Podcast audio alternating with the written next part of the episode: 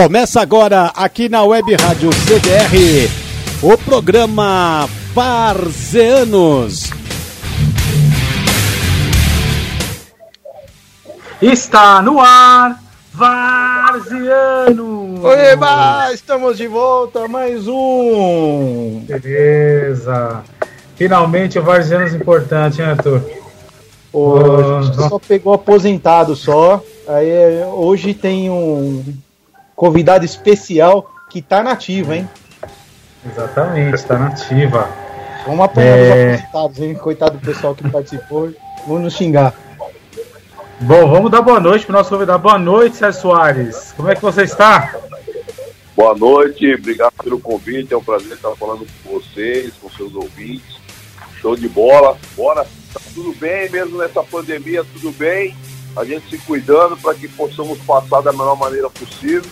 Quando passarmos, estarmos todo mundo melhores do que nós estávamos quando isso tudo começou.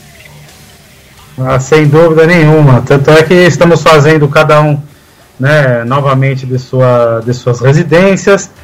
Está todo mundo aqui protegido na, com relação à parte do Covid. Não tem jeito. Como o Sérgio falou, logo menos todos estaremos juntos. Muito boa noite, Edilson Lima. Boa noite, Fábio. Boa noite, Arthur. Boa, boa noite também ao nosso convidado Sérgio Soares. É sempre importante a gente ter pessoas assim importantes, como o nosso convidado desta noite aqui, o Sérgio Soares. E eu fico feliz por vocês, do, do, do Varzianos, estarem aqui na Web Rádio CDR, trazendo convidados ilustres aqui, não que os outros não sejam, também são ilustres. Mas assim, o Sérgio Soares é conhecido não só aqui em São Paulo, mas é mundialmente, né, Fábio e Arthur? Com certeza, com certeza. Mas assim, até o momento, Edilson, a gente só trouxe aposentado. Alex aposentado, Fabrício aposentado, Zanetti aposentado, Luiz, Luiz foi bola de ouro em 77, 77, 78, aposentado. Então finalmente alguém nativa, viu? Isso aí. Bom, aproveitando, né? Aproveitando, vamos falar aqui como é que a galera faz para ouvir esse, esse programa aqui, está crescendo cada vez mais. Agradecer, agradecer muito a Edilson por isso, a Web Rádio CDR, por dar esse espaço para a gente. E como é que, como é que a galera faz para ouvir o, o Varzianos, Arthur? comercialderadio.com.br, comercialderadio.com.br. É, isso no site, né? Toda terça-feira às 20 horas. Perfeito. Também pelo aplicativo da Web Rádio CDR no, nos aparelhos Android, Web Rádio CDR. Para quem tem iPhone, é só baixar a Radionet, procurar a Web Rádio CDR e vai encontrar para poder ouvir o programa toda terça-feira às 20 horas. Não esquecendo as redes sociais da Web Rádio CDR, tanto Facebook quanto Instagram, está bombando lá, crescendo pra caramba, né? Tu tá fazendo um trabalho legal. Isso, passamos e... de 4 para 5 seguidores. Estamos Isso, aí. Tá... Até semana que vem a gente consegue o sexto. Tá todo vapor. E o Varzianos no, no Instagram, Varzianos F.C. Lembrando que depois o programa é disponibilizado para podcast no Spotify, o Google, Anchor, iTunes, para todo mundo ver a hora, ouvir a hora que quiser. Que encher o saco do Arthur Ortega, né? Que pra chique, hein? Eu vou lá no Spotify vários anos.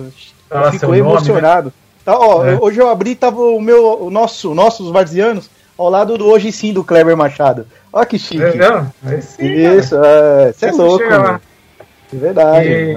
Para mandar, mandar mensagem pelo WhatsApp, 11 96064 6328. 11 96064 6328. Zap, WhatsApp, vamos lá. Para começar, bom, a gente hoje está aqui com Sérgio Soares, ex-jogador de futebol, atual técnico de futebol, jogou pelo Palmeiras, jogou pelo Santo André, Teve Por que passagem... você começa no Palmeiras? Não pode Porque... falar outro time? Porque eu tenho que falar, ele jogou no Nada Palmeiras. mais importante que o Palmeiras, né? Ah, brincadeira, meu. Mau gosto. Né? e não tem nada mais importante que o Palmeiras. Começa ele, começou do começa... Juventus. Ah, começou no Palmeiras. Por que você começa com o Palmeiras, meu? Não toda ele começou no Juventus, é. que é filial do Palmeiras. Então, é, com certeza. Falou, Na hora que você falou Palmeiras, você falou Palmeiras. Palmeiras. É absurdo, meu. Sérgio, boa noite agora de, né, finalizando aqui dessa nossa abertura. Boa noite. Conta um pouquinho para a gente de você. É, onde você nasceu, onde você cresceu, como foi o seu início de futebol como criança. Explica um pouco pra gente aí, Sérgio. É, boa noite, prazer estar participando do Guardianos, né? É, é bem sugestivo o nome, né? Porque todos os atletas que começam no futebol, pelo menos da minha geração, hoje não, hoje muito menos, é, a várzea foi o início de tudo. Então, parabéns pelo nome e é sugestivo. É, isso remete realmente à, à minha infância, onde eu comecei, foi aqui no Bosque da Saúde, onde eu moro. Né? Eu comecei ali, uhum. o Maria Malupe tinha um campinho ali, e ali eu comecei a dar meus primeiros chutes na bola. Ah, depois a gente.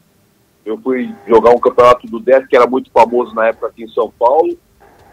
Nós jogamos, caímos numa chave no Tipicar em São Bernardo do Campo. E fui jogar no Tipicar, o, tipi, o, o, cara que cuidava do Tipicar, que era o seu Vicente, que há muita relação nos clubes. Ali eu conheci o Denis, conheci o Betinho, que jogavam também no Tipicar. E o seu Vicente recebeu um pedido de um jogador, o Borracha no Juventus queria um, um centroavante. E o seu Vicente me indicou de imediato. E acabei indo para o Juventus antes de jogar mesmo no próprio Tipicar. E foi ali ah. que começou em 82. Centroavante. Você começou como centroavante na Varsa, então? Comecei como centroavante. Né? Isso me ajudou muito porque eu me tornei um volante com qualidade de jogo, né? Que já lá atrás, que os volantes só marcavam, eu marcava e fazia meus golzinhos.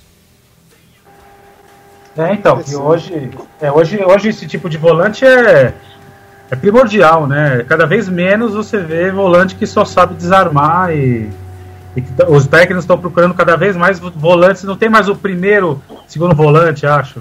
É, ah, até vamos falar, falar sobre isso também com aquela relação de técnico como você, mas o cara precisa armar jogo, né? Não é só desarmar. É, o volante do, do, do, dia de hoje é o construtor do jogo, né? Porque a gente perdeu, a gente perdeu, a gente perdeu aquele meia, né? E isso ficou, ficou em, a, a cargo dos volantes, né? De fazer essa construção do jogo, de armar o jogo, né? Então. É bem, é bem interessante atual, falou, né? Jogava... os meias, porque aqueles meias clássicos que a gente tinha antigamente, né? como o Djalminha, como o Alex, estou citando do Palmeiras de novo, porque. Mas você não tem esse cara que faz lançamento, né? Jogo, jogo em profundidade, são cada vez mais raros, né? Por isso você precisa de um volante de qualidade. Né? Não, hoje não tem mais, até pelo jeito de se jogar também, né? Você coloca os meias pelo corredor. Né? A, a nossa cara principal característica foi trabalhar com, com os meias por dentro. O futebol atual não trabalha com os meias por dentro muito pouco, né? Então, os meias trabalham muito pelo corredor e isso fez com que a gente perdesse esse atleta aí com característica de, de trabalhar pelo setor central do campo. É, na minha época era diferente, eu é, trabalhava como volante, tinha um meia na minha frente, depois foi para um 4-4-2 no quadrado, dois meias e, e, e dois volantes. Né? Uh, mudou o futebol, mudou muito, mas assim, dentro das minhas características, eu, eu consegui, né, até pela, pelo meu início de, de, dentro da minha carreira né, como atleta, eu, eu era uma, um, um nove e fui recuando, então eu não perdi as, as, as características ofensivas, acrescentei o que eu tinha de característica de setor de marcação, então eu acabei né, sendo um pouco diferente dentro desse setor, até porque uh, eu era oriundo do ataque, né? E, e acabei me Sim. adaptando no meio campo. É sensacional. Então, assim, você não chegou a fazer nenhuma peneira, então, para entrar, né? No Juventus uhum. ou entrar para o futebol, para algum time profissional? Eu fiz, eu fiz uma peneira na minha vida e foi na. Nunca esqueço isso, Arthur. Fiz uma peneira na minha vida, foi na Portuguesa, na Vila Manchester. O treinador era seu Daniel. Foi eu e um amigo meu, Marcelo. Uh, eu fui, eu treinei, ele não treinou. E eu, eu, nós chegamos lá uma hora da tarde. Eu treinei às cinco e meia, já estava escuro, e o seu Daniel estava de costa pro campo. não queria nem saber de mais nada. Eu falei, puta aí, quase, aí saímos da Vila Manchester ali na Zona Leste. Quase eu fui é. assaltado. Né? Pegamos o trólebus, saímos do Parque Dom Pedro, vim para casa, que eu moro aqui no mesmo bairro que eu moro hoje. É. Cheguei em casa, falei pro meu pai, falei, pai, eu não quero saber de futebol, não, eu vou trabalhar. Cara, e foi assim, foi a única peneira que eu fiz. E o futebol aconteceu na minha vida porque tinha que acontecer dentro dessa, dessa situação que acabei de falar do seu Vicente, que me indicou Sim. no Juventus. E você ficou no Juventus na, na, na, base quanto tempo? Eu fiquei três anos na base, dois anos e meio, na verdade, né? Porque eu entrei em setembro, quando eu tinha 18 anos, eu fui para a seleção paulista, para a seleção brasileira.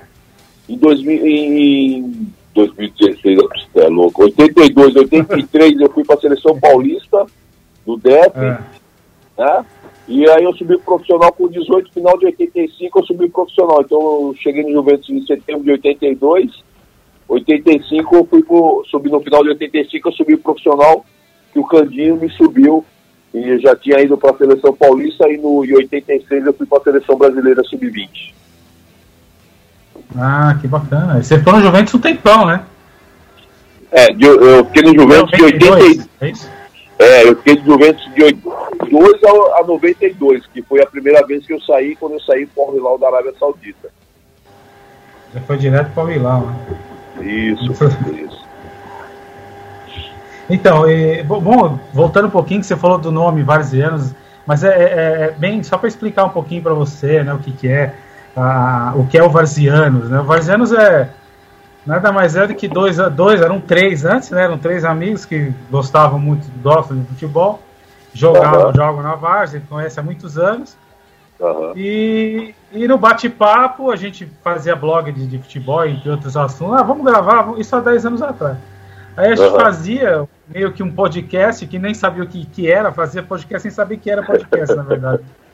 É, e, e, aí acabou parando, cada um seguiu seu caminho. E... Era no blog, era no blog. Não, primeiro no blog, no blog, mas eram, eram áudios, né? Era um blog áudio de... podcast.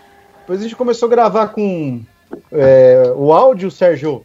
Tinha que uhum. fazer em cinco blocos, porque a, a, mídia da época era pesada demais para subir no blog. É. Colocava e... bloco um, dois, três, até os cinco, né? Era horroroso. Uhum. Ainda tem o, o, o, A gente tem foto do, do blog da época, era horroroso, meu Deus do céu. Mas, Mas é o próprio nome, né? Várzea, né? Varzianos é isso. Né? Várzea. A gente joga na Várzea até hoje. A Várzea é, é o que você falou, é o começo de tudo. Futebol vem da Várzea, né? Então, é, é isso, cara. Aliás, Sérgio, é, no seu próximo time aí, pós-pandemia, eu tenho uma indicação de um goleiro bom para você. É, chama Fábio Ramires, é, o rapaz está aqui com a gente no Varziano, tem um metro e meio no gol. Goleiro tem um metro e meio. Se você topa chamar ele aí pra não, fazer uma peneira. Não tem problema, né, Arthur? Hoje o goleiro precisa saber jogar com o pé, velho. O futebol mudou eu, tanto pronto. que hoje o goleiro tem que saber mesmo, jogar com o pé. Né? Sabe jogar com o pé, sabe jogar com o pé, tá, tá, tá, tá aprovado, pô. Show de bola. Sensacional. E ó, uma, ó, assim, você entendeu? O Arthur tem o Fábio, eu sou o Fábio, eu apresento o programa e tem o Arthur. Eu, ah, tá bom, Fábio. Eu, desculpa, desculpa, essa... Fábio. Tá chamando você de Arthur, desculpa. É, não, é, isso, é um isso bonito nome, é um bonito nome. Calma, né? Porque eu detesto é esse cara. Sou meio que obrigado a aturar. Estou chovendo.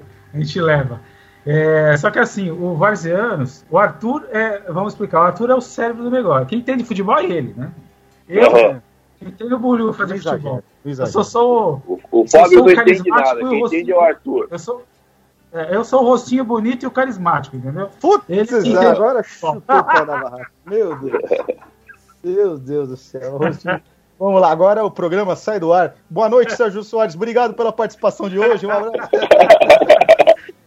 É isso, é isso. Vamos aí. E para começar, para começar a esquentar aqui também, vou pedir pro pro Edilson chamar um chamar o primeiro vídeo aqui. Tem um vídeo, não, um áudio de um vídeo, na verdade, que o Arthur achou de um gol seu do no Juventus. Solta, solta pra gente aí, Edilson. Corinthians e Juventus no Pacaembu. Ricardo Eugênio faz este golaço. Lindo toque em cima de Marcelo, um grande gol. O empate do Corinthians foi de Nilson de cabeça, 1 um a 1. Um. O Juventus vence nesta cobrança de escanteio. Márcio ajeita de cabeça e Sérgio Soares completa. Então, oh, então eu, lembro, eu lembro desse gol, hein? Esse gol eu lembro. Eu dei, eu dei uma assistência pro Ricardo Eugênio, que ele deu uma, uma um golaço, deu uma chapuleta no, no, no Marcelo de Jean nós fizemos 1 a 0 o Corinthians empatou com o Nilson de cabeça e eu fiz o segundo gol no escanteio que o Márcio Grija ajeitou de cabeça e eu chapei no canto do Ronaldo. Foi um golaço, foi um golaço. Eu vi o, o gol aqui. Eu não achei, não. Achei um gol feio. Eu estava lá nesse dia. Não gostei. Você estava lá, tu, no dia? Tava, tava nesse dia. eu, lembrei, eu lembrei do Nilson na hora. Meu Deus. Fui lá, peguei o ônibus, morava na Zona Norte, pegava 177C, que era o Jardim Brasil, Vila Madalena. Duas horas pra chegar no Paquimbu. Que horror. Não tinha habilitação, era molecão. Meu Deus, que fase. Aí... Foi seu último ano no Juventus, não é isso? Não pode, não pode falar que foi um gol feio, não, porque tem que agradar o convidado, pô. É, ah. Boa, Sérgio. Sérgio, você até. É, isso é lei, isso é lei no programa, né? O programa brasileiro tem suas leis aqui também. Foi bom você ter falado, até em sua defesa. É, é, artigo 73.758, parágrafo 3 do livro 5 do nosso programa. Não ofender, caçoar, achincalhar, chacotear, debochear, mangar, ridicularizar nossos convidados especiais. Você é, acionou é, nossa Lei 73.758. Pode processar. Muito bem, muito bem, Sérgio. E, ó, o Sérgio, o, o, Arthur, o Arthur é o cara da pesquisa, né? Uhum. E, e, ele que procurou os vídeos e tudo mais pra gente colocar aqui. Ele falou que não achou muito gol seu, não, cara. Você falou que fez um é, o, o, Arthur não procurou direito, hein? Não procurou direito. pô, pô, não procurou. Fiz dois gols contra o São Paulo em 95 no Guarani. É, no Juventus eu fiz. Eu, eu, na minha carreira, eu como marcador, eu fiz 50 gols na minha carreira. Tudo bem que eu fiz muitos Sim. gols no Hilal na Arábia. Eu acho, aí eu concordo. Ah, aí, eu, tá. Aí eu defendo o Arthur e não ter achado muitos gols. Mas no Juventus eu fiz muitos gols. No Guarani eu fiz uhum. dois. Quando eu estava na Inter de Limeira eu fiz gols. Né? Então precisa buscar melhor aí, Arthur. No, no, no é, Hilal eu dou desconto, dou desconto no Hilal.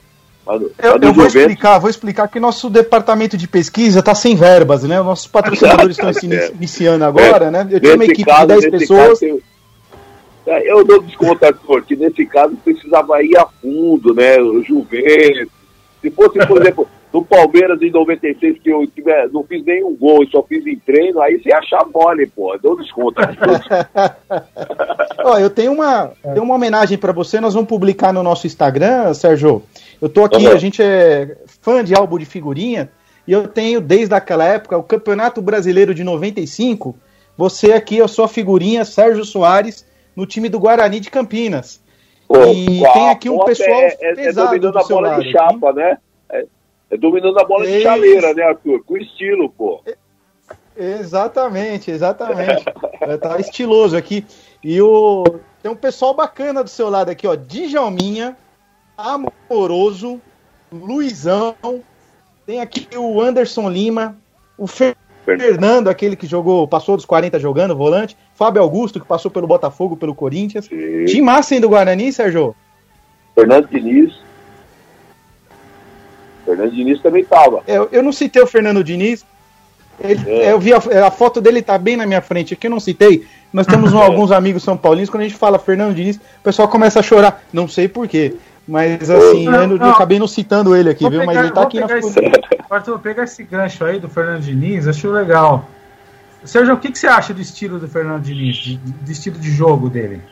Eu sei que falar de, de colega de, de profissão é complicado, mas não, mas eu posso que falar que o Fernando falar? é meu amigo, né? O Fernando é meu amigo. O Fernando, o Fernando quando eu estava no principal do Juventus, o Fernando subiu no Juventus e, e, eu fui o cara que, que dei muito apoio ao Fernando. A gente é amigo, tem uma amizade até hoje, né? Depois jogamos no Guarani também junto. E sou amigo do Fernando até hoje. Eu acho assim Legal. que o Fernando ele tem, ele tem um estilo de jogo diferente de qualquer um dentro do futebol brasileiro. Né? Uh, assim, ele, ele melhorou muito a questão de, de, consistência defensiva, principalmente no São Paulo, que é uma coisa que a gente conversava muito. Eu falava para ele, Fernando, seu time fica muito exposto. Aí ele verticalizou um pouco mais o jogo, que ele era um, time, um, um, um jogo de muita posse de bola, sem agressividade. Então eu vejo assim, o Fernando ele tem algo diferente de todos os treinadores. Ele tem um jeito dele, de Fernando, de jogar. E aí isso é muito legal. Sim. Ele tem a. E hoje ele está no São Paulo né, em função de ser um cara diferente do, do estilo de jogo. Né? Então, é, não é eu, toa, né? Não é toa, tem que falar. É, é, porque ele tem um jeito diferente de jogar assim, ele tem muita posse de bola. Né? No São Paulo ele, ele aprimorou que ele tem um pouco um jogo mais vertical e ele também não fica tão exposto no São Paulo, diferente do que ele era nos outros clubes. Aí vamos falar de Fluminense, vamos falar de Atlético e mais para trás que eu conheço o Fernando desde de, do início dele no Votorati, né? Até porque ele é meu amigo, acompanho ele desde sempre. Então ele teve uma evolução. Eu, eu, eu particularmente acho que o jeito dele jogar é um jeito interessante, porque ele cria muitas situações, tem ofensividade, né? e aí a obrigação do treinador é exatamente isso, você criar alternativas para que o seu time chegue, chegue no gol. Fazer o gol ou não fazer, aí é outra história, aí é a execução do atleta, mas a obrigação do treinador é criar situações de gol e o Fernando faz isso no time dele.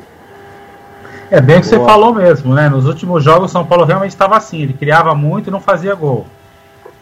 Estavam falando, pô, a culpa é do atacante ou a culpa é do técnico, né? Porque não faz o gol no, no, último lance. O Pato não estava fazendo culpa, gol. A, a culpa, a culpa é do atacante, não é do treinador. O treinador tem que criar situações para que a oportunidade apareça. A oportunidade apareceu, você não tem como executar. Você só executa enquanto você joga. Né? você não jogando, a, a obrigação é, é, do atacante fazer a conclusão da melhor maneira possível. Nós estamos falando do São Paulo com jogadores de altíssimo nível, né? Ah, verdade, sim, total razão. E só voltar um pouquinho aqui, vamos pedir pro. A gente começou a conversa e eu pulei, na verdade, na empolgação, pulei uma parte aqui. O Arthur, Arthur preparou, se, né, se prepara, faz um monte de coisa.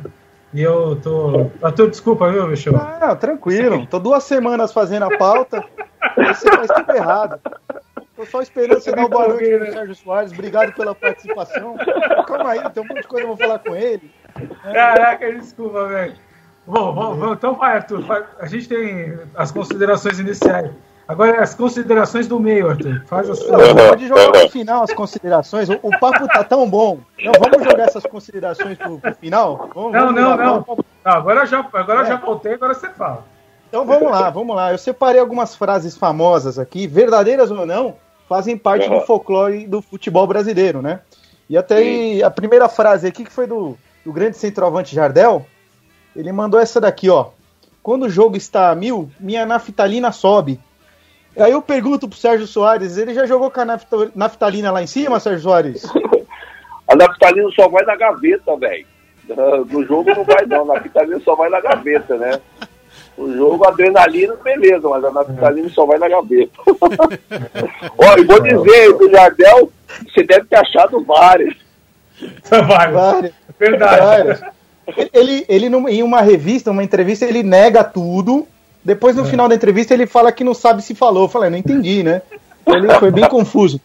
O, o, inclusive, eu tenho um, um, amigo, não posso citar o nome dele aqui, que muita gente está escutando a gente.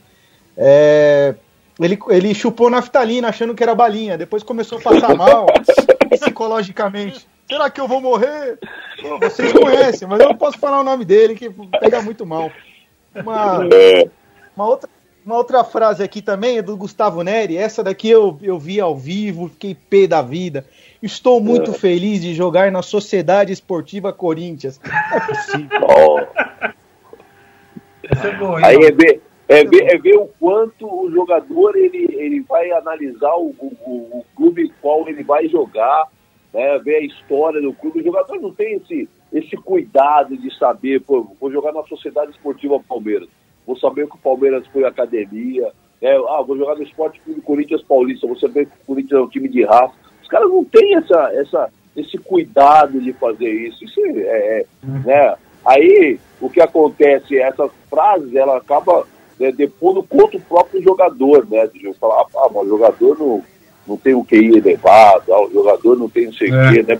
É porque o jogador não tem o cuidado de se preparar para estar, né? à frente de qualquer agremiação de ah, eu estou indo para o Corinthians, qual é a história do Corinthians? Deixa eu ver aqui. Hoje em dia é fácil, você vai no Google, né? Tudo bem que o Gustavo teve no Corinthians em 2005, né? Mas você tem que saber a história. Pô, pô Sociedade Esportiva Corinthians, o torcedor ficou feliz com isso, com, com, com esse comentário dele, hein? Com certeza. Ah, pelo amor de Deus. Até uma pergunta minha, Sérgio. É, você recebe alguma orientação do diretor como jogador ou treinador para falar da história? Por exemplo, amanhã você vai treinar o Goiás. Pelo que eu vi, você nunca passou pelo Goiás. O, o, como é que você faz? Você faz essa pesquisa no Google ou o diretor dá um auxílio para você? Como é que funciona isso? Ele passou no Goiás sim, eu acho, hein? eu nunca passei no Goiás mesmo, porque as duas vezes que eu passei foi tudo tão rápido, concordo, foi, foi bem. Ah, não! Eu nunca passei no Goiás. Eu citei é assim, é aleatoriamente, escolhi um time assim, de repente, vamos supor que o Goiás te contrate semana que vem. Né? É que apareceu o Goiás aqui na pesquisa, tem o Goiás aqui, quatro jogos. Daí eu passei no Goiás, eu tive no, tive no Goiás como jogador em 97, mas fiquei três ah. meses no Goiás, estive no Goiás agora em 2017 como treinador, fiquei 19 dias.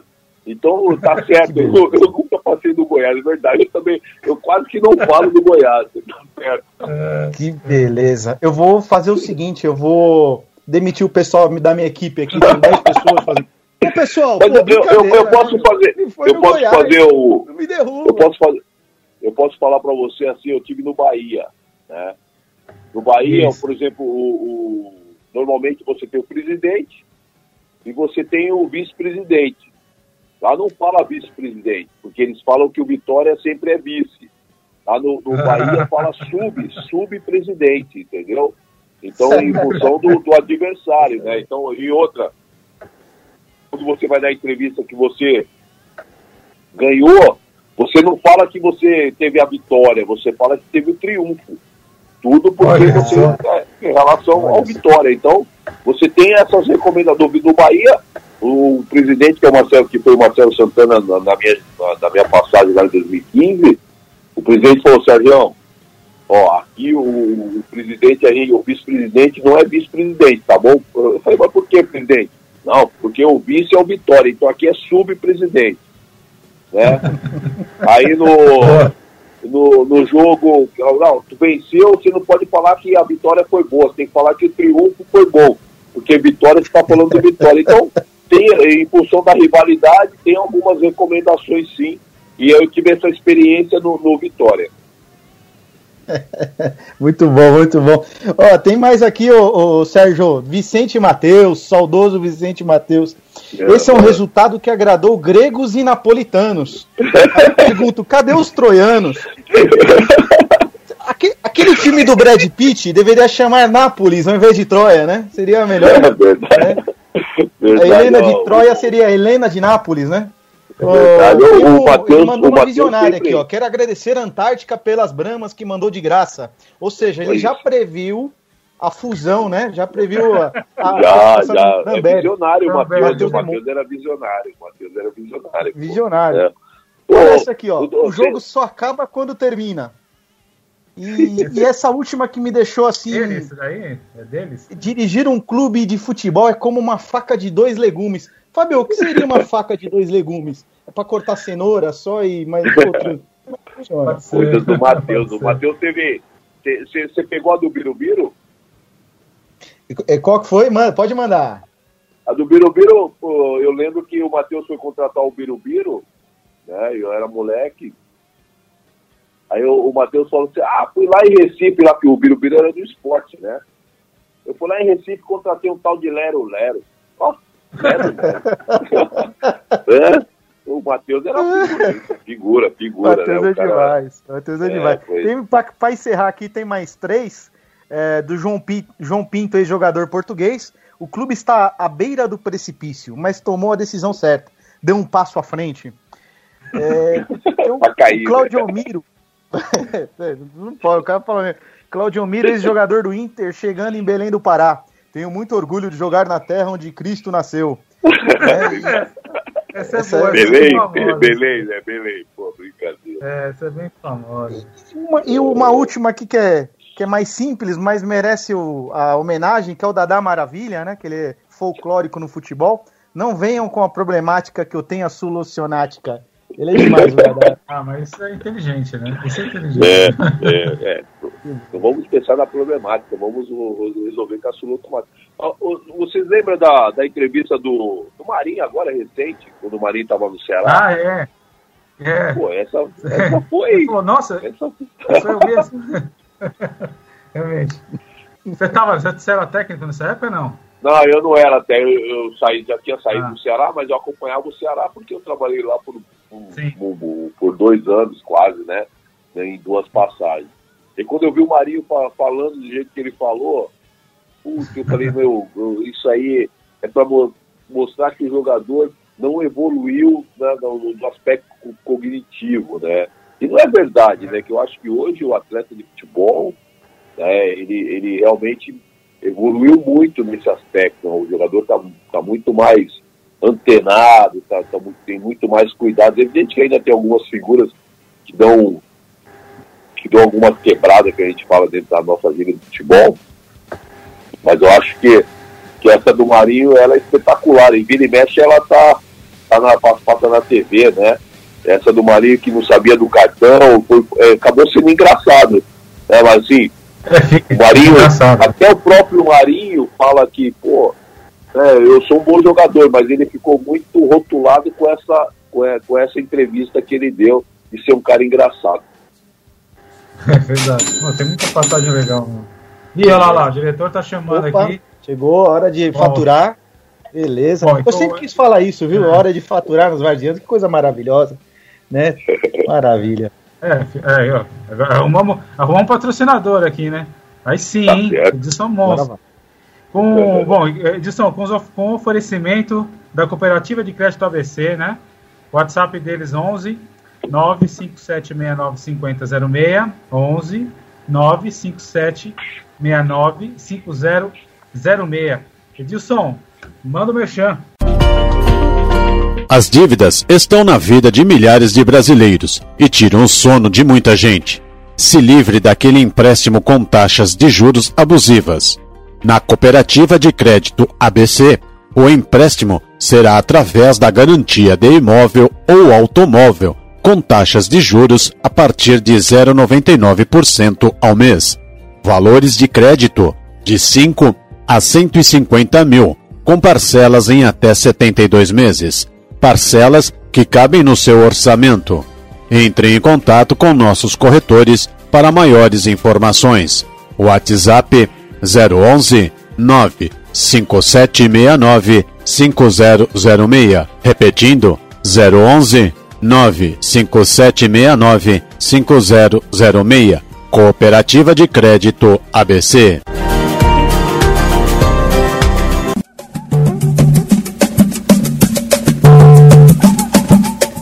Programa Samba no Pedaço, todos os domingos às 13 horas, aqui na Web Rádio CDR. Samba de raiz você vai curtir aqui no Samba no Pedaço da Web Rádio CDR. Você ouvinte pode participar através do WhatsApp 011 9 6064 6328. Participe conosco aqui no programa Samba no Pedaço da Web Rádio CDR, todos os domingos às 13 horas.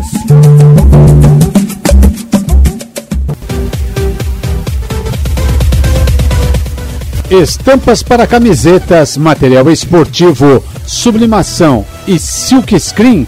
Ligue para Luiz Carlos, telefone 011 99600 8637. Se você está precisando de estampas para camisetas, material esportivo, sublimação, silk screen, gravação de tela, é só ligar para o Luiz Carlos Telefone 011 99600 8637. Luiz Carlos.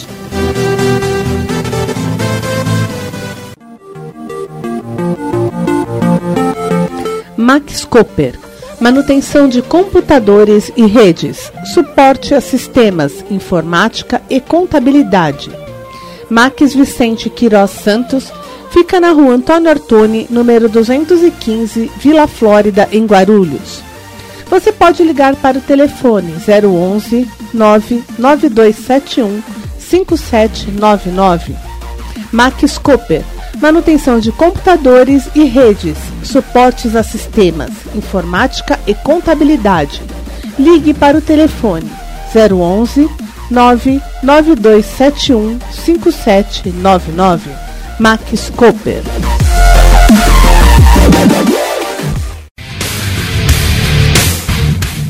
Voltamos a apresentar aqui na Web Rádio CDR o programa Varzeanos. De volta com Varzianos.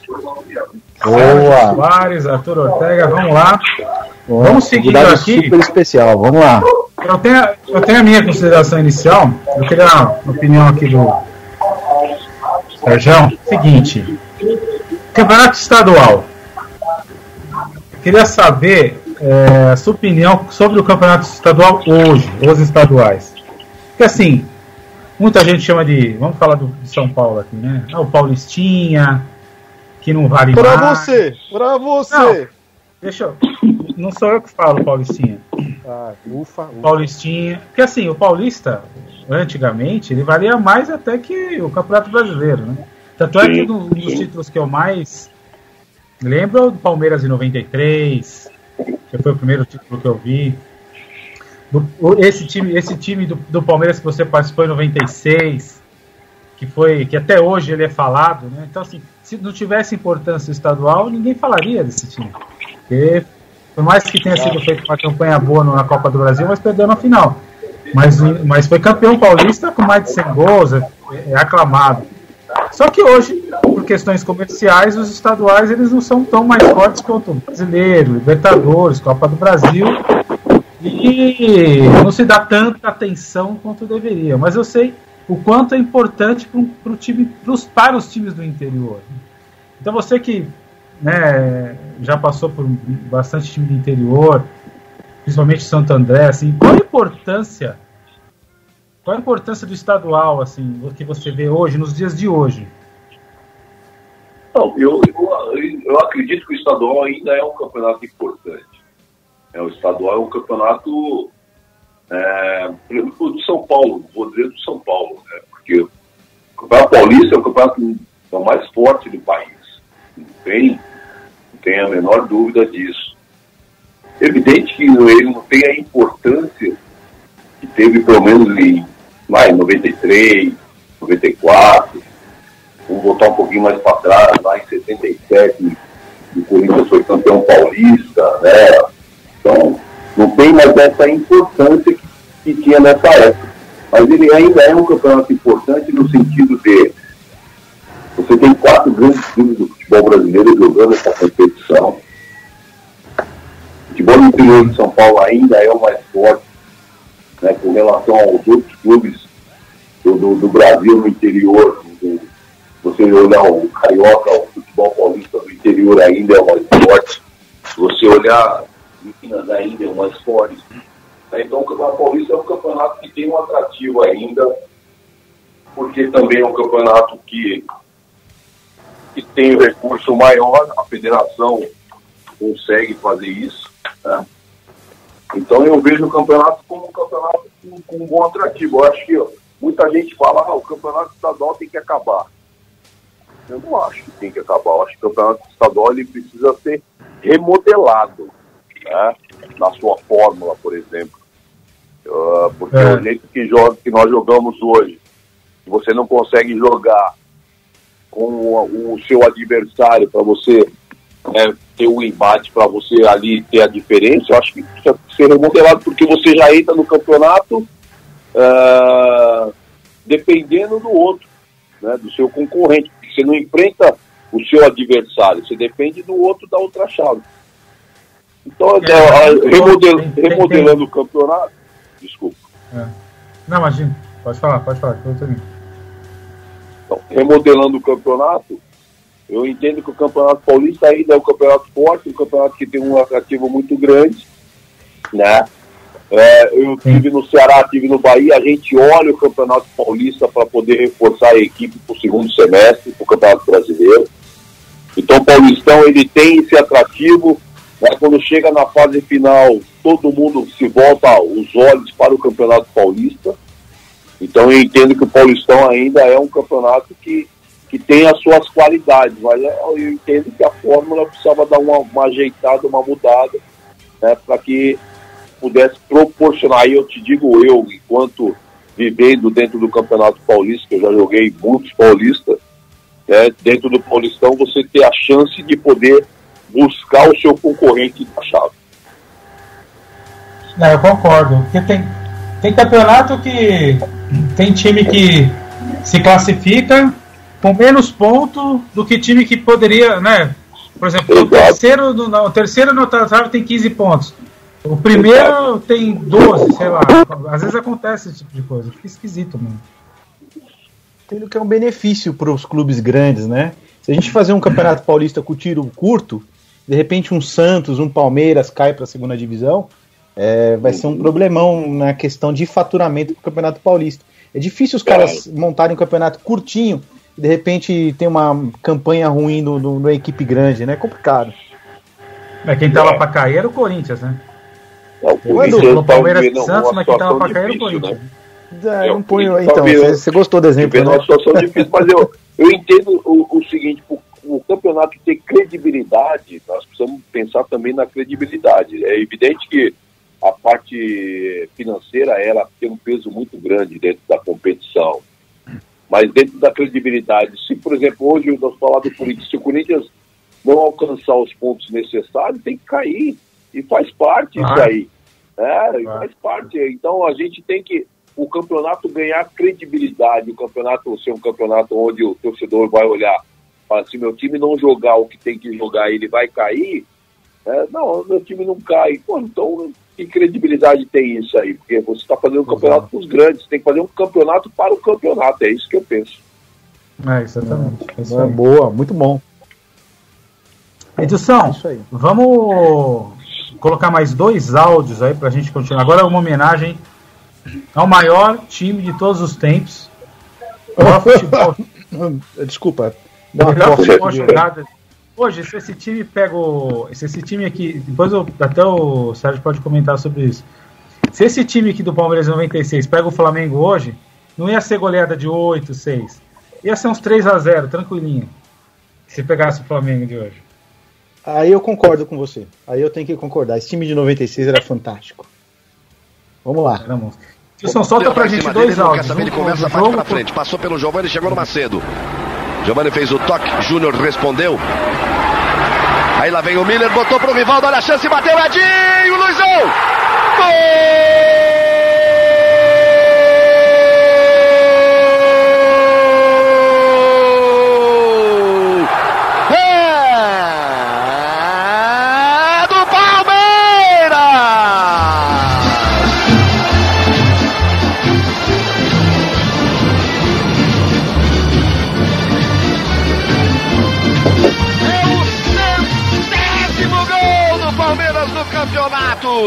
Luizão, número 9. Aos 6 minutos e 15 deste primeiro tempo. Ele bota o Palmeiras na frente. Ele faz o centésimo do campeonato. Ele se iguala a Giovanni na tiraria do campeonato com 22. Aí, isso é um pouquinho. Esse é o último jogo, né? O último jogo não, né? Foi o jogo do título esse, né? Foi o jogo do Parque Antártica, na né? última partida, o Luizão fez o primeiro, o Clebon fez o segundo. Esse time do Palmeiras era um absurdo do jeito de jogar, né? O Palmeiras tinha um apetite ofensivo enorme, tinha um treinador com uma capacidade absurda. Eu, eu, eu sou muito fã do Vanderlei, eu, eu digo sempre ao, aos amigos, e, e vou confidenciar a vocês, eu fiz um estágio com o Vanderlei o Vanderlei nem sabia, isso eu disse para ele, né? Porque a capacidade do Vanderlei de gerir esse grupo, né, do aspecto de, de enxergar a parte tática né, e, e, de motivar um grupo com uma capacidade técnica altíssima foi fantástica nesse, nesse momento de em 96. E esse time do Palmeiras, ele, o Palmeiras, a gente sabia que ia para o jogo, a gente sabia que ia vencer, né, mas a gente é. Queria saber quanto, de quanto seria o placar. Né, porque o Palmeiras jogava para vencer mesmo. Né, eu, a minha estreia com a portuguesa no, Cari, no Canindé, no Parque Antártica, nós ganhamos de 3 a 1 e nós jogamos muito, né? O Palmeiras jogou muito. Eu lembro do jogo que nós ganhamos com o Corinthians e Prudente, nós ganhamos de 3 a 1 né? E foi 3 a 1 porque o Ronaldo se comportou bem, né? E aí teve gol anulado da, do Palmeiras porque o Palmeiras era para ter ganho de 5, com certeza, 5, 6, não tem a menor dúvida. Então era o Palmeiras com um apetite ofensivo absurdo. Né? E centésimo gol aí no último jogo do, do campeonato que foi contra o Santos. Né? Não, não, não, já era para ter acontecido antes que o Palmeiras criava demais. Não, era, era, era fantástico mesmo. E, e na, na, no jogo da Vila Belmiro foi 6 a 0 não foi? Foi, foi 6 a 0 O Clebão fez dois, se não me engano, naquele dia lá. Jogou, o Palmeiras jogou demais. O Palmeiras jogou demais. Capu fez gol, o Rivaldo fez gol, o Djalma fez gol. Pô, o Palmeiras jogou demais aquele dia. Quando você imagina ganhar de seis, ganhar do Santos na vida é. era muito difícil. Você ganhar de 6 a 0 tudo bem que o Santos teve chance para fazer gol e o Veloso fez duas ou três defesas fantásticas no jogo. Mas assim, o apetite desse time de jogar era absurdo. Nós metemos oito no Botafogo em Ribeirão. Né? E os é, pequenos a gente passava é. por cima mesmo. Né? O Palmeiras, a capacidade desse time de jogar futebol, que hoje a gente tá todo mundo falando, ah, o, o, o Jesus chegou aqui no Flamengo, fez o que o futebol brasileiro não joga. O Palmeiras já fazia isso em 96. É que, na verdade, nós paramos de fazer. Não é que a gente Sim. nunca fez aqui. Nós paramos de fazer esse Palmeiras 96. Ele é a prova de que a gente jogava futebol e com qualidade, com intensidade, com ofensividade, ação vertical, amplitude, todos os comportamentos e, e termos que a gente usa hoje dentro do futebol, a gente já usava nesse Palmeiras 96. 96. 96, muito tempo. Tinha Não, era fantástico. Era fantástico. E para a gente continuar o papo do Palmeiras, tem um áudio de um, de um, de um ouvinte nosso, do Luiz. Você pode colocar para a gente, Edilson, por favor? Não? O... Aí, achou, é. achou? O... Fala galera do Varzianos, boa noite, tudo legal? Aqui é o Luiz Dionísio, palestrino. E a minha pergunta para o Sérgio Soares é, são duas em uma, tá? A primeira delas é como foi fazer parte do elenco campeão paulista de 1996 do Palmeiras, que pouca gente sabe, mas ele também fazia parte do elenco. É, aquele, na minha opinião, foi a maior máquina de jogar bola brasileira da era moderna. 27 vitórias, 2 empates e uma única derrota, 92% de aproveitamento. Ganhou os dois turnos e evitou a realização da final. Aquela era uma máquina. Então, se ele puder contar pra gente como foi fazer parte dessa, desse elenco. E a segunda é se, na opinião dele, existe algum treinador brasileiro que seja melhor que Vanderlei Luxemburgo. Que, na minha opinião, era um maestro. Um abraço aí para vocês e boa noite. Oh, o áudio do Luiz com periquito ainda, né? O ex-mascote do Palmeiras. É. O certo era é. fazer um barulho de porquinho no fundo, Luiz. Um abraço, é. obrigado do áudio. Obrigado, Luiz. É um complemento, né, Sérgio? Um complemento do que você estava falando. Fala mais um pouquinho, fala do. Você falou do Vanderlei, mas você acha que ele é o, o melhor mesmo? É, bom, fazer parte desse elenco para mim foi foi algo de privilégio, né? Porque a gente tinha muita gente capacitada e, e, e, eu vou, eu te digo aqui que eu, dentro dos volantes que nós tínhamos lá, e isso foi palavra do Vanderlei depois que eu saí, eu era o melhor passador do, do setor. Tinha eu e o Galeano, que o Flávio Amaral, que estavam sempre na seleção olímpica, né? E o Vanderlei falou, o Sérgio é meu melhor volante que passa a bola. E verdade, eu, eu, eu tinha essa qualidade, né? Então eu, eu fico muito feliz em ver esse reconhecimento por parte do Vanderlei. É, e por isso eu fazia parte daquele elenco de jogadores de altíssimo nível. É, eu tenho o Vanderlei como um dos melhores treinadores, não tem a menor dúvida. Né? O Vanderlei, ele tem, ele tem duas. Eu penso o seguinte: que o treinador já acabei de, já falei para vocês aqui, e vou repetir, o treinador precisa ter três situações importantes para ser um bom treinador, na minha visão. Ele precisa ter, ter a motivação, ele precisa ter a gestão do grupo, ele precisa ter o aspecto tático e técnico, e o Vanderlei tinha essas três vertentes muito aflorada na capacidade do Vanderlei. Então eu, eu vejo o Vanderlei como um dos grandes treinadores e, e hoje a seleção está bem servida com o Tite, né? O Tite é um grande treinador mas eu não tenho a menor dúvida nenhuma se amanhã depois o Tite sai da seleção Ah, vamos botar um treinador nosso aqui, né? Porque hoje fala-se muito de botar um estrangeiro na seleção brasileira. Eu vejo que o Vanderlei tem uma capacidade e hoje ele está muito mais preparado do que ele estava na época, na época que ele passou na seleção brasileira.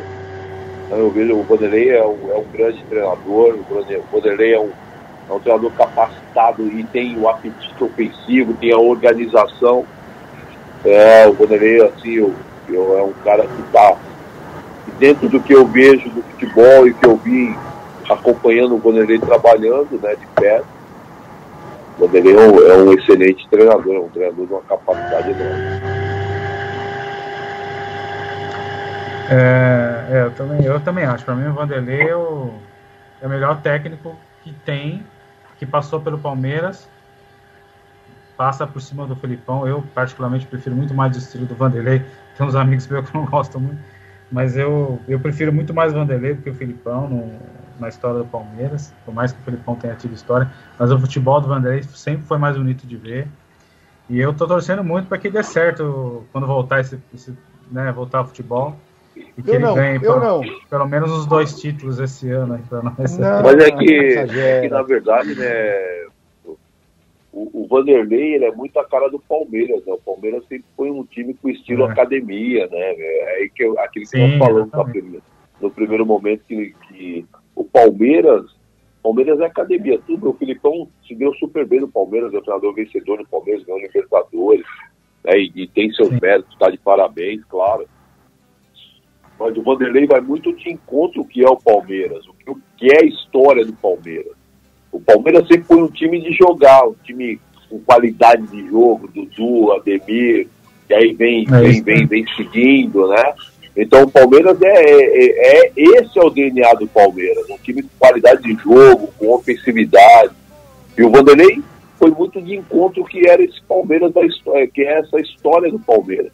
O Filipão foi vencedor, mas com um estilo diferente e, e tem seus méritos, mas a história do Palmeiras sempre foi de um time clássico, com qualidade de jogo. O Vanderlei, o Vanderlei tem isso no Palmeiras de 93, 94, né, que era um time absurdamente qualificado, jogadores monstruosos, né? E o Palmeiras se repetiu com o Vanderlei em 96, pena que esse time durou só, só o primeiro semestre. Porque se o Palmeiras meses, mantém, se o Palmeiras mantém o elenco para um segundo semestre, o nós perdemos o Miller pouco antes da, da, da, da Copa do Brasil, né? O Miller foi para São Paulo. Se se mantém o Miller, se mantém o elenco para o segundo semestre, o Palmeiras efetivamente seria um candidatíssimo ao título brasileiro e posteriormente brigando por Libertadores. E isso não aconteceu, né? Mas o estilo É. de jogo do Palmeiras, a forma do Palmeiras jogar, foi, foi muito de encontro o que é o DNA da Sociedade Esportiva Palmeiras. Não, concordo completamente. E, e é isso, Palmeiras. Só que aquela final da Copa do Brasil, eu acho que perder para o Cruzeiro ali em 96, que já era praticamente um título garantido, é. Tudo bem que era o Cruzeiro, mas o Palmeiras estava voando. E aí o Palmeiras não foi para Libertadores, né? E eu acho que isso acabou acarretando o desmanche do time também. E acabou ficando pouco tempo esse esquadrão aí lá na, no, Palmeiras. É, o, o, o futebol ele tem as suas variáveis, né? E nesse jogo aí o- nós tivemos duas falhas e na verdade eu já não estava mais no Palmeiras, eu já tinha ido pro Japão, que eu tinha sido emprestado pro, pro Kyoto. O, o Vanderlei me liberou, né? O Amaral errou no lance e o Veloso errou no outro. Então os detalhes fez a diferença no Palmeiras naquele momento. Se o Palmeiras não, É. se, se não tivesse o erro, né? Não tivesse que o futebol é detalhe. O Cruzeiro soube aproveitar o Cruzeiro do Levir e acabou sendo campeão da Copa do Brasil, onde o Palmeiras nós tínhamos empatado em Belo Horizonte 1 a 1 com o gol do Claudião de falta e, e o jogo da volta no Parque Antártica, o jeito que o Palmeiras jogava, a gente poderia colocar que era quase impossível o Palmeiras não ser campeão da Copa do Brasil.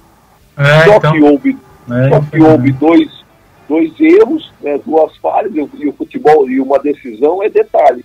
E o Cruzeiro venceu no detalhe, uma, aproveitou um momento né, do que o Amaral né, errou, aproveitou uma falha daquele monstro de goleiro que era o Veloso, né, e o Marcelo Sim. Ramos fez o 2 a 1 e o Cruzeiro acabou saindo campeão.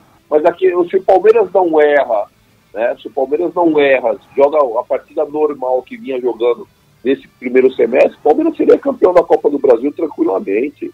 Né? Mas o futebol, ele tem detalhes, e por isso que não aconteceu. E aí o time foi se desfazendo, o elenco foi desfazendo, nós perdemos, volta a falar, perdeu o Miller antes da, das finais, o Miller foi, é um jogador importante. Isso aí, é. foi um, o Miller era demais, né? Eu, você falou do Miller, então eu falei outro dia no programa aqui, que, não sei o que, que você acha. O Miller, para mim, é, hoje, se comparar com o jogador de hoje, para mim ele é melhor que, o, que os dois pontas do, do Liverpool, cara. O Salah e o, e o, e o Mané. Os caras são muito bons, mas o Miller era um absurdo que jogava de bola. O Miller, o Miller era muito inteligente, né? O Miller, eu, eu, eu sou contemporâneo do Miller, né? O Miller jogava, quando a gente jogava sub-20, o Miller jogava no São Paulo sub-20. É, depois foi para a seleção brasileira sub-20, foi campeão mundial naquele ano 85, ele, o Silas. Tá? E o Miller era um jogador de velocidade, o Miller não era um jogador é, de, de, de, jogador que pensava o jogo, o Miller era um velocista. E ao longo da carreira do Miller, ele foi se modificando. Foi se modificando. Oh, exatamente. E nesse, e nesse momento do Palmeiras, o Miller era um jogador que pensava. O Miller botou o Luizão na cara do gol nesse campeonato umas 40 vezes. É, no mínimo. É, é isso mesmo. É isso. Então era uma, era uma capacidade enorme, né? E eu, eu vejo assim, o Miller, né, o Miller foi campeão mundial com a seleção em 94, apesar dele não ter jogado, mas ele foi campeão, mas a, a capacidade do Miller e, e o que o Miller evoluiu ao longo da sua carreira em, em, em, transformando de ser um cara velocista e um cara pensador, foi um absurdo. Isso mostra o quanto ele era um, um jogador no nível altíssimo. Não, o Miller era, era absurdo mesmo. É, bom, falamos bastante em 96, o time era absurdo e merece mesmo tudo isso aí. Com certeza foi uma, foi uma experiência e tanto pra você, cara. Sensacional, com certeza. E a gente tem um, mais um áudio aqui. Vou pedir pro, pro nosso diretor Edilson aqui procurar. Do Maurício, de Santo André. Puder colocar pra gente, Edilson, por favor. Boa noite a todos, boa noite Fábio, boa noite Arthur, boa noite comandante. É, vou fazer uma, uma pergunta aqui para o Sérgio, né? É o Maurício de, do Jardim Itapuã de Santo André. É, qual o seu momento mais marcante no Santo André? Em 2001, com acesso aos 48 do segundo tempo. 2003, com as conquistas da Série C e do, da Copa Paulista. 2004, com a consagração na Copa do Brasil. 2005, com o seu retorno como treinador e levando o time a, a, com, a se recuperar na Copa Libertadores e só ficou fora por causa da marmelada do Palmeiras. 2008, com o tão esperado retorno à Série A do Brasileiro e o retorno no Paulistão também. 2010, com o futebol fantástico que encarou o Santos de igual para igual na final do Paulista. Ou 2017, que evitou a queda iminente da, do, do Santo André contra o Aldax. Obrigado e vou encerrar com uma frase que você encerrou num vídeo recente aí. Aqui é Ramalhão. oh, legal, Maurício, o áudio do Maurício. Ô, ô, ô Sérgio, é, quando a gente foi procurar falar do seu trabalho do Santo André, e eu tenho um contato aí, nós temos um amigo nosso de, de Santo André, ele é, passou a informação do Sérgio Soares para a torcida, dos amigos lá de Santo André. Precisa ver o, o, carinho que o pessoal de Santo André tem com você. Você não tem ideia. Infelizmente a gente vai deixar. Eu tirei alguns áudios, depois eu posso até mandar para você, é, porque muita gente mandou pergunta, quis fazer homenagem para você. Como você é querido em Santo André, hein? É, eu cheguei em Santo André em 2001. Né? A minha história com o Santo André é uma história fantástica, assim, né? Porque em 2001 nós conquistamos o, o acesso para a Série A, e o início era atleta, né? E é, recebi o convite do, do presidente, do Jairo, e do, do, do Sérgio do Prado e do Celso Luiz de Almeida, que era o vice-presidente, para ficar no Santo André Eu tive ali a conquista da, da Série C para a Série D, que foi algo assim que ninguém imaginava que nós ganhamos do Campinense lá em Campina Grande 2 a 1 e ali tudo começou a minha história, na verdade, né, como comissão, porque no intervalo do jogo eu, eu, eu, peguei no braço do Ferreira, que era o treinador do Estado Ferreira, falei, Ferreira, mentira que nós precisamos botar um meio aí, né, tá perdendo o jogo de 1 a 0 nós precisamos botar um meio aí para ganhar o jogo, né? Junto com o Tita. Aí o Pedro, não, o jeitão dele, não, meu filho, você tá jogando bem. Não, Pedro, nós precisamos do meio. Eu tô jogando bem, mas precisamos do meio. Precisamos botar um cara para incendiar o jogo, nós vamos ganhar o jogo se botar esse cara. E o Ferreira botou o Tássio. Né? Eu falei, vamos botar o Tássio aí, botou o Tássio. O Tássio fez um gol, deu um passo pro outro, deu um jogo 2x1. Um. E aí o Ferreira comentou com o presidente, com o Jairo, né, que infelizmente é falecido hoje e isso ficou muito na cabeça do Jairo. Eu então disputei o Paulista, e quando no meio da Copa do Brasil terminou meu contrato, e o Jairo me convidou para ficar como um gerente, como supervisor, alguma coisa, e queria que eu ficasse ali. Como na verdade eu já estava cansadão de, de concentração, né, as concentrações de o Ferreira fazia em 50 dias concentrando 30, eu falei, ah, então tá bom, presidente, eu, eu aceito. E larguei de jogar futebol e fiquei no Santo André. E hoje nós conquistamos a Copa do Brasil, né, que o Chamusca assumiu e conquistamos a Copa do Brasil. Nos últimos três jogos eu fiquei na área técnica, o Chamusca ter sido expulso contra o Palmeiras. Foi outro momento importante para mim, né, porque é um momento de transição, um momento que eu tinha parado de ser jogador e me tornado né, algo dentro de uma comissão e eu tinha a ideia de ser treinador. Então, eu, e a gente teve uma conquista desse tamanho, né, contra o Flamengo no Maracanã, é, foi algo que marcou muito a minha carreira, porque era o início da minha carreira. Mas assim, a minha história, dentro do que o, o Maurício perguntou, tudo marcou, tudo foi importante, tudo houve. Eu, enquanto atleta, eu nessa situação de transição. Em 2008, nós conquistamos, fomos campeões da 2 e conquistamos o acesso para a Série A do Campeonato Brasileiro a final do Campeonato Paulista, que na minha opinião, aí a minha opinião, a gente merecia ter sido campeão, porque nós, nós merecíamos ter sido campeões, porque nós é, anulou, o Salve anulou um gol legítimo, o Rodriguinho deu bola na trave, o Rodriguinho perdeu um gol sem goleiro, que o, o tinha driblado o Felipe, então o Santo André poderia ter sido campeão em 2010 com o melhor Santos, na minha, na minha opinião, de 2010 para cá. E essa de 2017 a gente viu que Santo André Silvaneiro é, ele, uma situação eminente de rebaixamento a gente conseguiu segurar o Ramalhão na série, na série A do Campeonato Paulista. Então tudo, todas essas situações elas marcaram. Mas com certeza por ser uma transição, né, a Copa do Brasil ela foi, ela foi importantíssima na, na, na minha caminhada para que eu, para que eu sou é para o meu momento, para que eu sou o que eu sou até hoje. Show de bola, show de bola. Arthur, Oba. fala aí, cara, você tem, você tem mais coisa para falar aí, meu. Não, legal, é legal. Não, é, é, é, pessoal, o Maurício, o Maurício mandou até algumas informações do Santo André, me mandou algum, alguns nomes que foram revelados pelo Santo André, Marcelo, pelo Santo André. Marcelo Veiga, Michael Leite, Júnior Dutra, Júnior Urso, Ricardo Goulart, Everton Santos, Marcelo Matos, Vitor Hugo, entre outros, né, que foi, foi, foram revelados pelo Santo André. Ele faz uma menção aqui também ao ano de 2010. É, ele fala que o, o, o Santo André era, era, fantástico, encarou de frente o Santos de Neymar, Ganso e André, Robinho também, e só não foi campeão por causa de um erro de arbitragem ele cita aqui, o pessoal ficou bastante magoado, a galera que fez contato de Santo André falou, fala isso, só foi erro de arbitragem, era pra gente ter ganho o título. E dentro disso, o Sérgio, acho que nem convém, não sei se você quer falar dessa parte do erro de arbitragem, né? Vou te emendar uma outra pergunta, que é a experiência no exterior. Ainda como jogador, é, você teve passagens aí na Arábia Saudita e Japão. Conta pra gente essas experiências e, e a sensação que você tem, primeira vez que você vai fazer, vai mudar de país, jogar futebol em outro local, atravessar o mundo, né, no caso aqui. O que, que, que, você fez? Qual foi sua reação? Reação da sua família? Que medidas que você teve que tomar? Até é, como nós falamos aqui, os varzianos, eu e o Fábio somos torcedores, né? Então a gente não, não, não jogou bola, né? Só na várzea, não atravessou o mundo para jogar bola, né, Fábio? Então conta é. pra gente isso daí também, o, Sérgio, por favor. Você sabe, Arthur,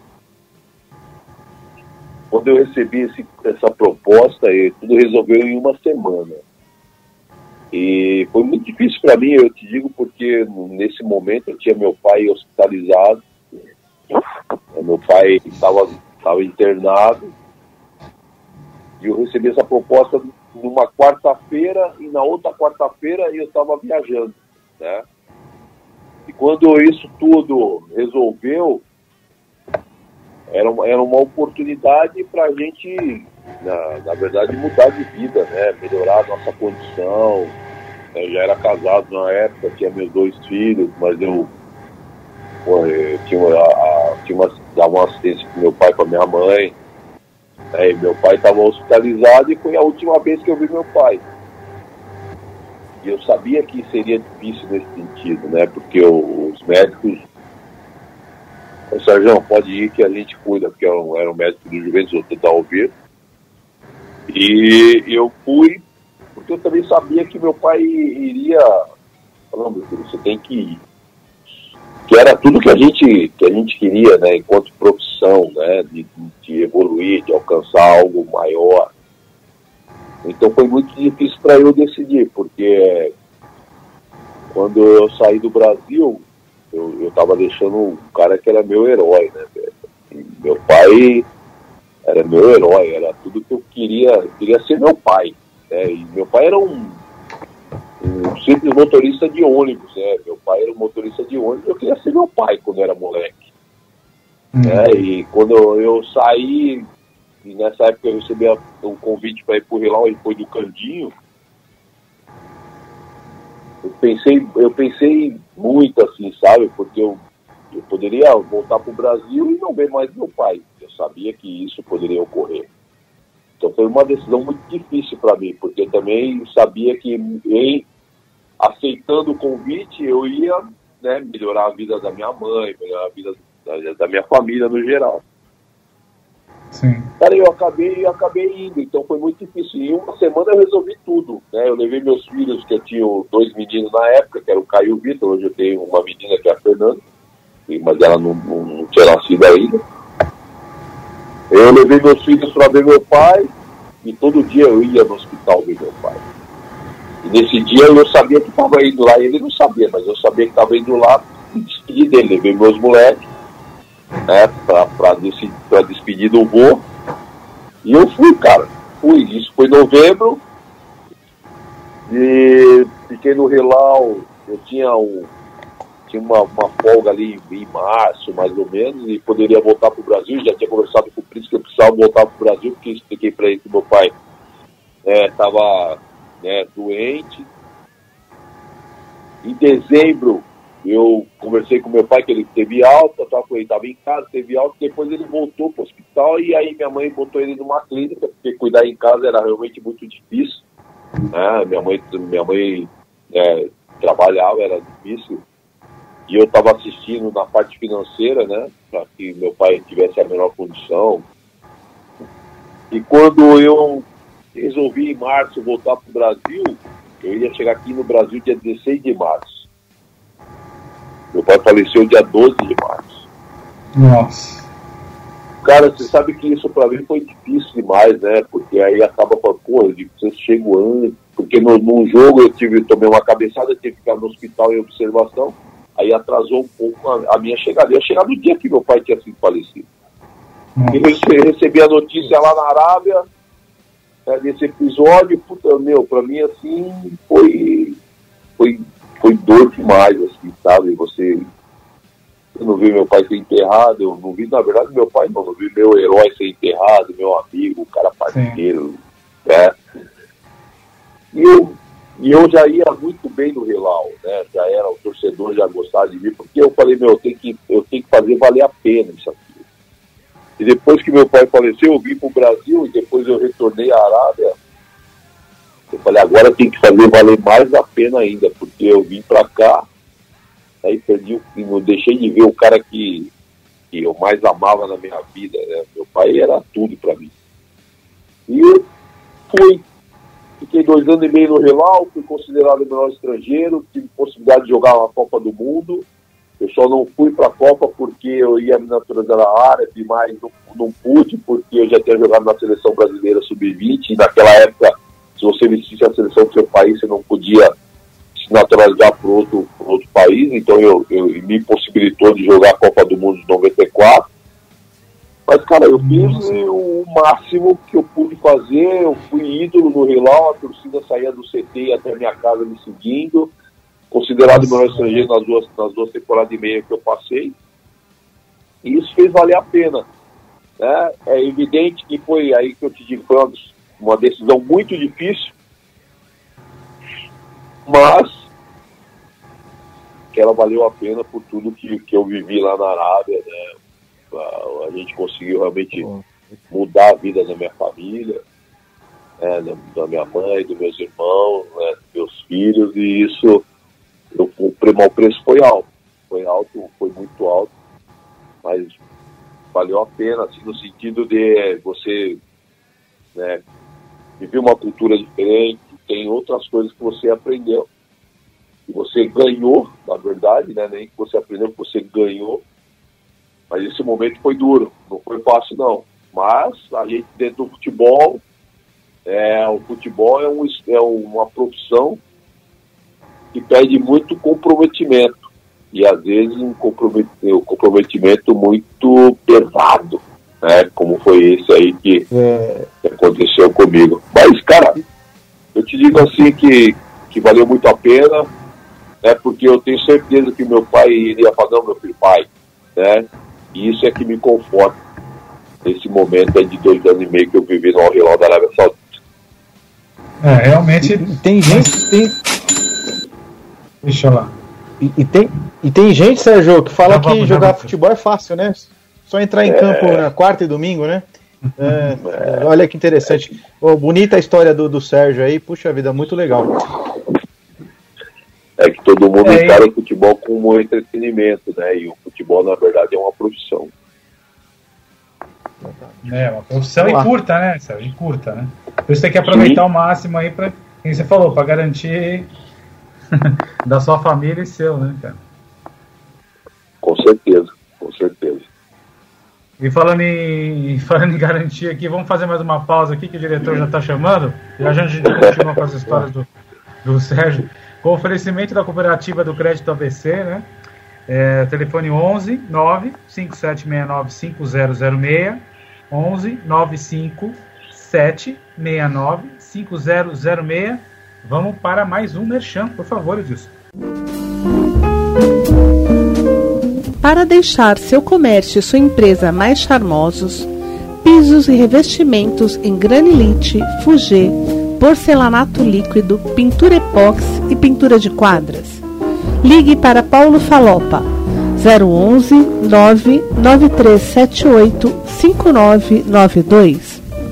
Pisos e revestimentos você vai encontrar com Paulo Falopa. Telefone 011 99378 5992. Paulo Falopa.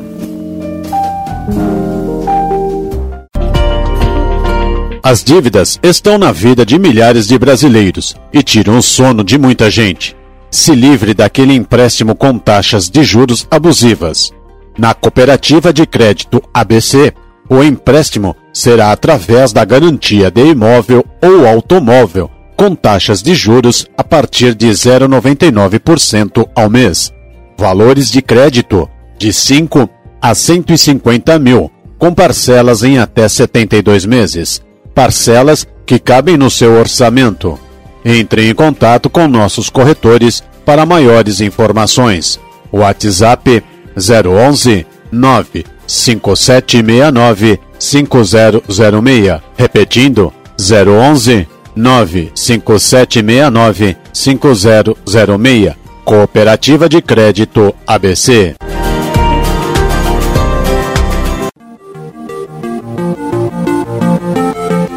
Max Cooper, manutenção de computadores e redes, suporte a sistemas, informática e contabilidade.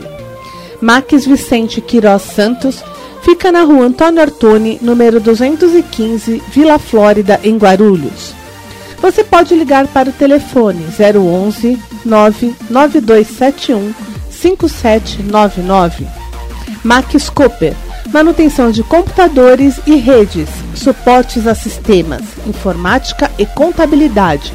Ligue para o telefone 011 99271 5799. Max Cooper.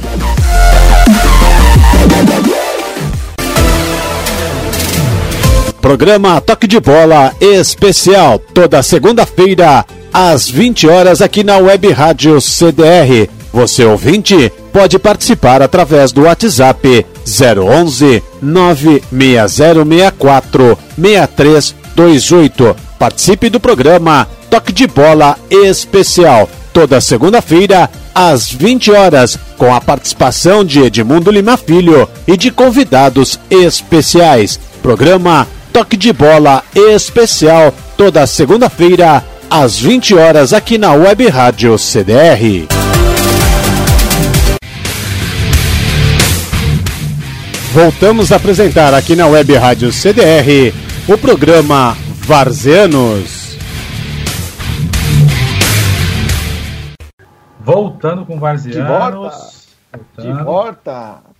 Eu queria pegar um, queria pegar mais um pouquinho do gancho da, da história do Sérgio de, de jogar no, no exterior. Aquela isso de jogar naquela época já era assim Puta, vou jogar lá fora, vou pra, vou pra Arábia ainda, né? Vou fazer meu pé de meia. Tipo, já era uma coisa muito absurda o que você ganhava aqui, do que você, do que você, que os outros jogadores foram ganhar naquela época já. Pode continuar, por favor. Tá. Uh, na Arábia, naquele momento, não foi nem para fazer pé de meia, né? Porque hoje no futebol árabe se ganha muito mais. Né? Uh, naquele momento, você ia para ter uma condição melhor teria realmente uma condição melhor. E foi isso que aconteceu. Futebol árabe, em algum momento, você tem uma condição melhor que na minha época eu estava no Juventus. Então, o fato de eu estar no Juventus, com certeza eu ia ter um ganho a mais, né, que foi o que aconteceu. Né? Foi o que aconteceu e eu consegui realmente ganhar muito mais do que eu ganhava no Juventus na época. E consegui fazer um, fazer uma ter, ter uma condição ter uma condição melhor do que eu tinha quando eu, quando eu saí. Isso aí foi fato. E, e, como é que foi? E como é que foi no Japão? Como é que foi a sua experiência no Japão? Foi tão boa quanto? Uma cultura diferente, né? A questão da educação no Japão foi muito bom no sentido de você é, é, voltar, ver a questão da valorização do, de, de, uma pessoa com uma pessoa mais velha, né? E isso, a educação do japonês era, é, é fantástica. Aí eu, eu, tive dois anos e meio no Hilal, depois fiquei um ano no Japão, né? e essa minha passagem no Japão, ela já foi algo que, que, que contribuiu muito para eu ver realmente que é algo que, que eu já tinha de berço do meu pai e da minha mãe, né, de respeitar sempre o mais velho, e aquilo fortaleceu aquilo que eu já, que eu já tinha tido como educação. Eu fiquei, é, na verdade, naquele momento ali, foi, pô, no Brasil não é assim, né? No Brasil os caras não respeitam o mais velho, não tem um nível de educação como tem aqui. No futebol e a segurança do Japão, né? Que é fantástico. Você é, eu, eu, vou contar uma história rapidinha aqui. Eu morava no mercado, uns 200 metros da minha casa. Fui fazer uma compra e, e minha, minha esposa esqueceu o, o, uma carteira em cima de um, de, um, de um, joguinho lá que tinha. Quando eu voltei para buscar, a, a pessoa estava limpando, levantou a carteira, limpou e deixou a carteira no mesmo lugar. Mas no Brasil a gente jamais imaginar algo como isso, né, uma situação como essa, né? É. É, se, se, aqui no Brasil tem pedido de resgate, né? Impressionante. o, o, Com certeza. O, o, Sérgio, você sabe que o, que o Fábio sempre teve vontade de jogar no exterior, né? E, e aí a gente fez um festival uma vez, ele reclama muito. Ah, Aí ele foi expulso, brigou com o juiz, com o bandeirinha, com o time adversário. Aí ele foi jogar no exterior do campo, do lado de fora, bater bola com a, com a torcida. Ah, foi convidado a se retirar. E- viu? É, é, eu assim, eu tô tentando vender seu passe, Fábio, mas eu tenho que falar a verdade, entendeu? Sérgio, né? Obrigado, Arthur. Arthur, você tem, você tem, você tem alguma coisa para falar aí do. O que, que mais você tem para falar aí? Você, você volta Não, aí. tranquilo, tem mais áudio aí do, do Atila agora. E- Ah, do Atila, verdade, verdade. Exatamente. Edilson, você tá com. Mais um torcedor áudio- de Santo, do Santo André. É, é verdade. Boa noite, favor, eu sou. Átila de Santo André. Professor Sérgio, como você avalia sua experiência internacional? Muito obrigado e uma boa noite. É, então, é isso, é isso, né? Dentro que ele. Exatamente, ele foi, foi o. Foi colocado já o Sérgio aí, já contou a história pra gente aí. Falou, mas Show de obrigado bola. ao. Briga- obrigado Obrigado, ao viu, Atila? O- Outro torcedor de Santo André. Tá cheio de torcedor de Santo André hoje, viu? Ó, legal. E legal. uma per... Sérgio, uma pergunta aqui nossa para você. É, Você consegue dizer qual time que deu mais trabalho para você, tanto quando você era jogador ou agora como técnico? Os, os mais casca-grossa que você teve é, enfrentando na- nas épocas que você jogou e, a- e a- e como técnico também. E se você quiser falar os que eram mais fáceis, assim, que não tinham, não tinha muito problema não. A, verdade, enquanto atleta, né, quando eu estava no Juventus, com certeza os grandes clubes eram os mais difíceis de se jogar, né? Porque o Juventus era um time que incomodava os grandes, mas mesmo assim a gente sabia do grau de dificuldade que era jogar contra o São Paulo, jogar contra o Corinthians, jogar contra o Palmeiras, jogar contra o Santos. Apesar da gente ter né, incomodado os caras em, em muitos jogos, mas era muito difícil, né? Jogar. Eu, enquanto treinador, né, trabalhando em São Paulo, por exemplo, no Santo André, né, jogar contra os grandes era o, o Corinthians era o time mais chato que eu joguei, assim, sabe? É, a gente tinha mais dificuldade de, Boa! do empate, do empate contra o Corinthians, né? Os demais a gente sempre incomodava, o Palmeiras a gente incomodava, o Santos também, o próprio São Paulo também. Mas o Corinthians era o time que mais incomodava aqui no futebol paulista. Eu trabalhando no Ceará, né, que aí jogando Copa do Brasil, Campeonato Brasileiro Série B, né?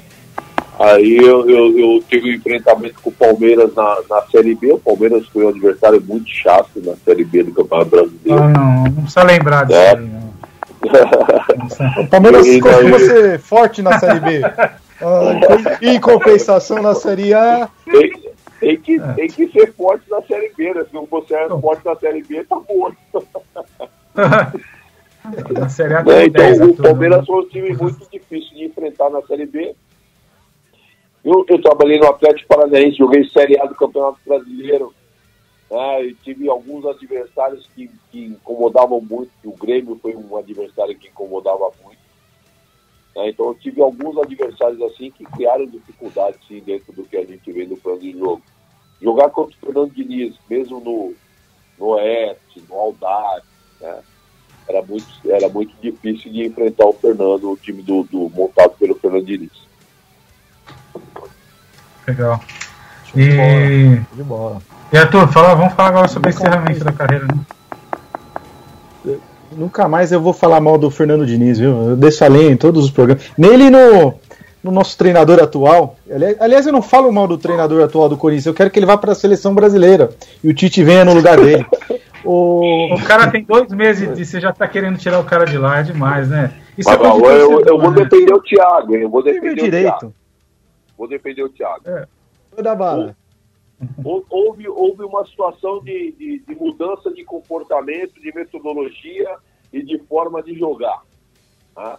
Que foi assim, o Corinthians era um time extremamente reativo e todo mundo entendia que não, não dá, isso não cabe mais, tem que ser diferente. E aí foram lá buscar o Thiago no Atlético, que tinha sido campeão da Copa do Brasil, sul-americano, tinha uma proposta ofensiva.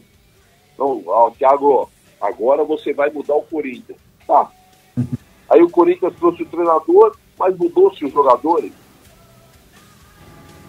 Os jogadores Mudou. são o mesmo do, do, do modelo de jogo que, que é reativo. É. né? Os caras estão acostumados a jogar dessa forma. E então não pode jogar toda a carga para o treinador. né? o, o, o, o Thiago vai mudar aos poucos. Aí eu, eu, eu também acho que o Thiago tinha que ter um pouquinho de, de, de, de sensibilidade de saber. Eu preciso classificar esse time para Libertadores, porque eu sei que o Corinthians é, um- é gigante, a pressão vai ser grande, então eu vou jogar. Por mais que todo mundo diga, mas, pô, o Thiago não mudou nada. Não, não mudei, mas eu classifiquei. Ele ia ter menos pressão, né? muito menos pressão se ele classifica para a fase de grupos da Libertadores. né? E aí ele ia introduzindo aquilo que ele queria, mesmo com jogadores que estavam acostumados a jogar de um jeito, né? do Carille, do, do, do Tite, entendeu? Então, assim, não pode jogar toda a responsabilidade pro, pro, pro Thiago, né? Porque o Corinthians é um time que tem atletas que trabalham no Corinthians há muito tempo e de uma forma única de se jogar, né? Ou seja com o Tite, ou seja com o Carille, né? E aí, se você vai com uma proposta diferente, uma proposta mais propositiva do jogo, se você tem, tem jogadores com mesmo perfil, isso causa um grau de dificuldade para o treinador. Né? Então, precisa ter Sim. essa calma, o, tanto o Thiago né, e o torcedor. E o torcedor tem que entender que o Corinthians é o, os jogadores são quase os mesmos. Ah, mas trouxe o Camacho, ah, trouxe o, o outro volante lá, o, o, o Paraguai, né? Me, me, me, ajuda aí, o, menino lá, o, o- trouxe outro volante.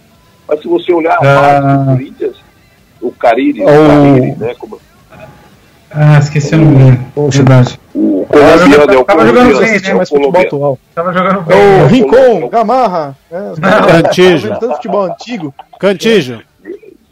É, então, trouxe. Cantijo. Cantijo. Então a única mudança foi no setor de meio, com, com o Camacho, com, com, com o volante colombiano. Né? Então a base do Corinthians é a mesma, então tem que ter tranquilidade. O Thiago é bom treinador, só que o Corinthians precisa ir né, se modelando para o, novo planejamento tático que o, que o Corinthians quer, quer fazer, que eu, eu de verdade. O Carilho é meu amigo, né? o Tite é um cara que eu tenho o maior apreço. Né? O jeito do, do Tite jogar em 2015 era um, era um futebol legal de se jogar, que tinha o Fábio, o, o, aquele, o Jadson, o, o, o próprio o, o Love, né? Que tinha um Corinthians que tinha transição, que tinha posse de bola, mas é, marcava mais saía para jogar. Depois com o Carilho, o time ficou realmente numa proposta reativa. Né? E eu falei isso pro Fábio, Fábio, você é meu amigo, mas eu não gosto do jeito do Corinthians jogar. Né? Porém, agora houve uma mudança. Parece que É, abdica aí do eu- jogo, né? Parece que abdica do jogo. Fala, não, não vou jogar não. Mas Fica estranho o jogo Corinthians jogar. A gente Ah, falar de um, né? gigante, falar um gigante, o Corinthians é um time enorme, né? O Corinthians é um time que tem uma camisa pesada. Né? Do- ah, Você tem que propor jogo em algum momento, né? O Corinthians sempre foi um time muito reativo, independente do adversário, né? Que o Corinthians jogava com, com os grandes, né? Que era um time que se fechava mais e ia jogar com os menores. Então, até com os menores o Corinthians esperava para contra-atacar. É, mas cada um tem um jeito de jogar. Eu respeito, porém, eu acho que o Corinthians era, era muito pouco. E isso trouxe o ano passado essa situação. Aí o Corinthians quis mudar. Então, mas não mudou as peças. Então tem que ter calma. O Thiago é um treinador com capacidade. Infelizmente aconteceu essa questão da pandemia, né? Mas agora tem que esperar o Thiago realmente implantar aquilo que ele acredita e que ele veio para fazer. E os jogadores têm que começar a assimilar, porque vai ser uma proposta diferente, uma proposta de jogar futebol. É, precisa ver se Olha, os caras vão ter depois paciência. dessa declaração do Sérgio aí, viu, Fábio? Depois dessa declaração do Sérgio, já mudei tudo aqui, ó. Vamos lá. Sérgio Soares, treinador do Corinthians. Thiago Nunes, seleção brasileira. Tite no Real Madrid. Já mudei tudo aqui, pronto. Todo mundo vai ficar feliz. Legal. Falando em Corinthians, vamos pedir pro Edilson preparar mais um áudio aí. Chama o áudio do Zanetti, corintiano, até participou de um programa anterior. Você pode colocar pra gente, Edilson, o áudio do Zanetti, por favor. Boa noite, Varzianos, para o nosso programa de, do futebol da Várzea aí. e não só do futebol da Várzea, também falamos do futebol profissional aí quando quando tem as participações especiais. É, já participei, é um dos programas que hoje, na minha opinião, é o que eu mais gosto de ouvir na rádio sobre futebol, e é o que a gente gosta de futebol. E o Varzianos ele encaixa muito muito bem aí para para quem é amante do futebol, porque a gente fala sobre futebol profissional, mas também fala sobre o futebol de várzea e isso está sendo um diferencial muito legal para para quem gosta de futebol como eu e as, ou, ouço aí a, a rádio e o programa toda terça-feira religiosamente. Boa noite, Arthur. Boa noite, Fabinho. Boa noite, Edilson aí, que participa da, da produção. É, e hoje aí um abraço especial, uma boa noite especial pro, pro Sérgio Soares, o convidado de hoje. E é para ele aí que eu, que eu vou direcionar uma pergunta hoje, aproveitando da presença. Antes só queria deixar também um abraço especial para a galera lá do Amigos do Adriano, nosso time de várzea do, de todo sábado. E aguardar que tudo vai dar certo, vai passar essa quarentena, essa questão da pandemia que judia aí da nossa sociedade hoje, mas vai dar tudo certo no final e em breve a gente vai poder estar junto com família, amigos, nosso futebol de volta, vai dar tudo certo. Mas é isso. Aproveitar aí hoje a presença do Sérgio Soares para para que ele possa trazer para a gente aí a, aquela experiência de quem já fez parte do futebol profissional, jogando bola, é, sendo técnico, comissão técnica. Então, Sérgio, fala pra gente aí com, com aquele olhar de quem. a vivência de quem já teve dentro do futebol profissional, como que, que você vê o, o futebol profissional, a equipe, o grupo, quando vocês montam um grupo para fazer uma. Um, participar de um projeto. É, o seu tipo de, de participação hoje nas equipes, você prefere montar aquele grupo família ou, ou não? Um negócio profissional, cada um veste a sua camisa, cada um faz a sua, o técnico, a comissão equipa a galera, prepara todo mundo, mas todo mundo é só o profissional? Ou você, como no começo da pergunta, você é aquele cara que agrega família do grupo para que isso seja traga né, um bom resultado profissionalmente, mas também deixe um, um, uma marca na vida dos, dos caras que passaram por esse grupo. Aê, Zanete, obrigado. Bom, ninguém percebe que ele é advogado. Abusado, né? hein? 10 minutos de é, áudio abusado, hein? e um minuto de pergunta. É abusado. coisa de advogado mesmo. Abusado. Zanete, obrigado, Não, mas, tá, eu, mas, a pergunta é boa. A pergunta é muito boa. Só que ele é coisa de advogado. Mas ele perguntou 10... tudo. Acho que ele vai virar treinador. Não. Ele vai virar não, treinador, pergunta... perguntou tudo pro, pro Soares. Não, a pergunta é o, o, grupo, sobre o grupo. Fala, Sérgio. O nome do rapaz é? É Zanetti, Alessandro Zanetti. Alessandro. Alessandro, é o seguinte, hoje o futebol, é, o futebol está muito humanista, né? Se você não tiver essa, essa gestão humanitária, é, você não pode olhar para o atleta e achar que o atleta é uma máquina. Eu acho que a gente tem que olhar mais para o lado humano. Então a gestão humanitária é muito importante dentro do futebol. Eu não digo, eu não digo para você chegar ter lá um grupo família, como tinha a família Filipão. Não. Eu acho que você tem que ter uma gestão mais humana, né, para que você possa realmente desenvolver um, um, grande trabalho. Acho que a gestão humanitária é fundamental nos dias de hoje dentro do futebol. Né? Você tem que tratar, lidar com, com o seu atleta como um ser humano, que ele tem problema, né? que talvez ele chegue, chegue num dia, chega num dia e as coisas não, não, não estejam tão bem. Né? Então você tem que ter esse, esse lado mais humano dentro do futebol. E eu trabalho nessa linha né? até porque o, a característica e o perfil dos atletas mudaram muito do, da, da, minha geração. A minha geração que tinha algo, algumas, alguns componentes que determinava que o treinador ele era a figura maior, porque tinha a lei do passe, você não podia bater de frente com o treinador. Você batesse de frente com o treinador, você ficaria afastado, porque tinha que ficar dois anos sem jogar futebol, e dois anos com um atleta sem jogar futebol naquela época era muita coisa. Então hoje você tem que tratar esse lado mais humano. Né? Se, você pode usar o, o, a nomenclatura família, pode até usar, mas acho que é mais a gestão de grupo que a gente tem que desenvolver dentro do trabalho, né? porque você precisa tratar os seus atletas né, uma cobrança assim profissional, né? mas nunca esquecer do lado humano, você está lidando com seres humanos, é dessa forma que eu vejo no futebol atual.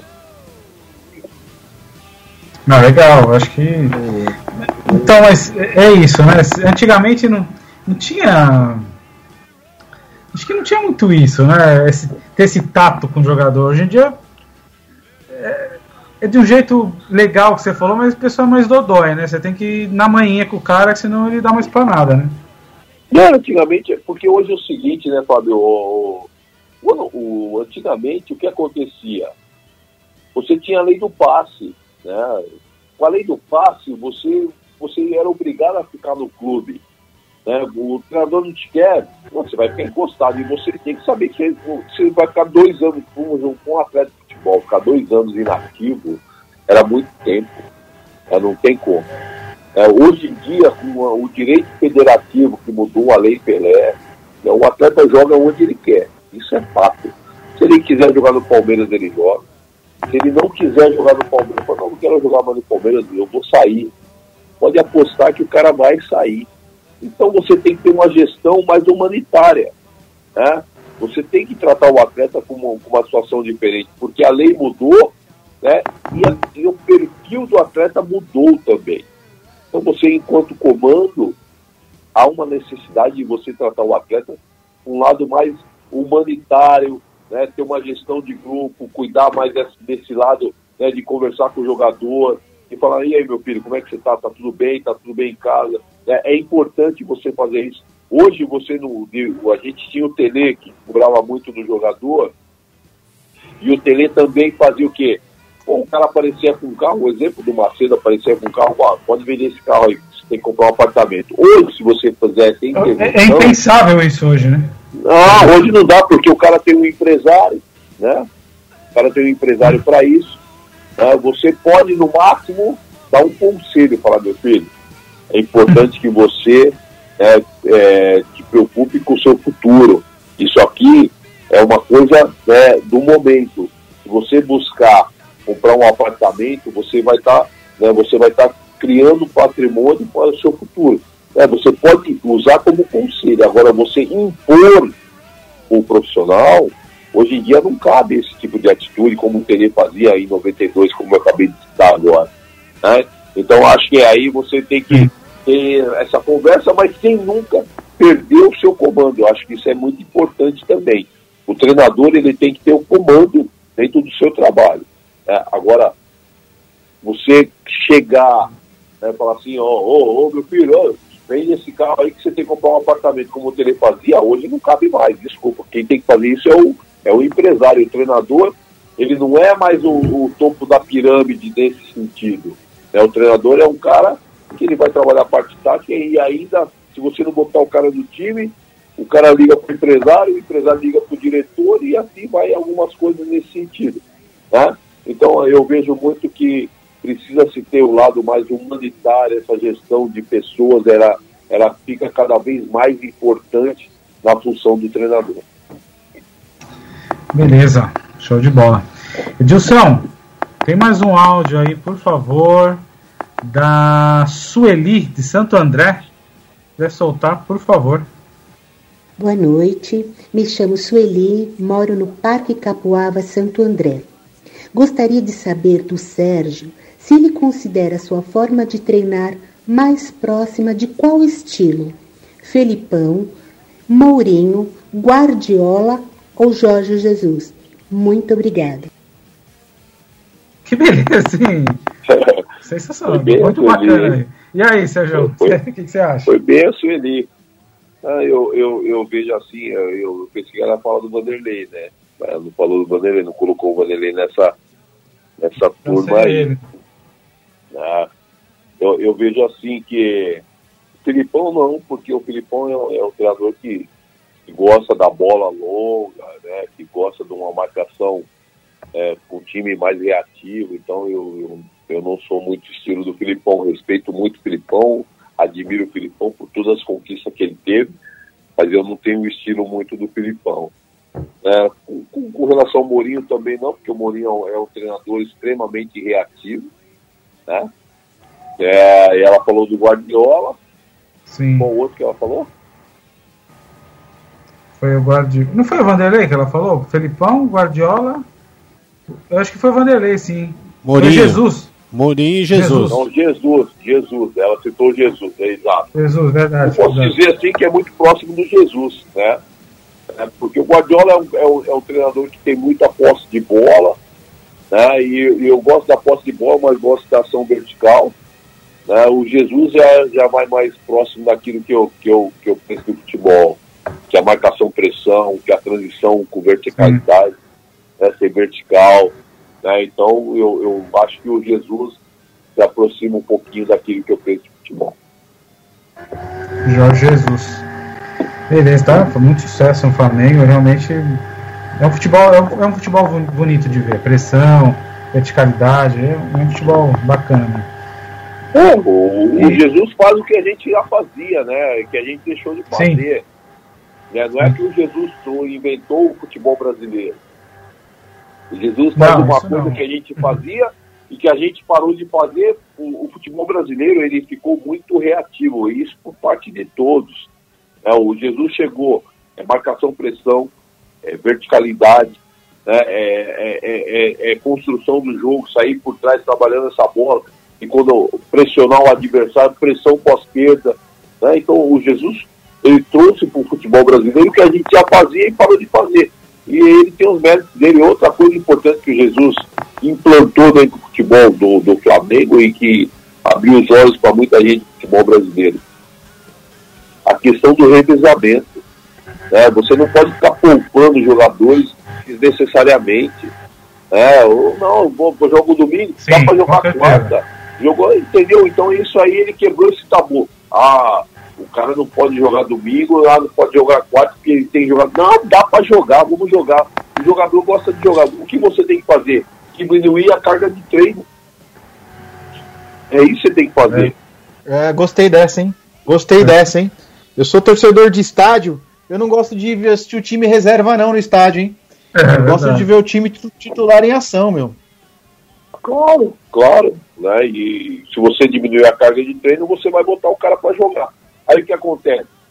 Eu não assisto treino. Ah, o, o Dudu, macho, o Dudu tá meio. É, tá, pode ter uma lesão. Eu vou poupar o Dudu, deixo o Dudu no banco. Não é que você deixa o Dudu em casa. Você deixa o Dudu no banco, ele pode entrar para jogar 45 minutos. É, Entendeu? Então é isso que, que o, o, o Jesus quebrou esse tabu. Né? Porque não, porra, precisa poupar no, no futebol, você não precisa poupar. Você precisa preservar, é diferente. Você preserva ele do, de 45 minutos e bota ele em 45 minutos finais. Agora, você poupar o jogador, não, eu, eu também não concordo com isso. E o Jesus veio para quebrar esse paradigma. Porque todo treinador brasileiro queria falar, não, tem que jogar com. Tira, 10, tira 11, bota 11. Não, não, não tem essa necessidade. Não tem essa. É. Eu, eu sou a favor disso aí. É isso aí, eu concordo. Aqui vamos fazer mais uma pausa aqui que o diretor já está chamando. Com oferecimento da cooperativa do Crédito ABC, né? É, telefone 11 9 5769 5006 11 957 69 5006 Vamos para mais um merchan, por favor, Edilson. Max Cooper.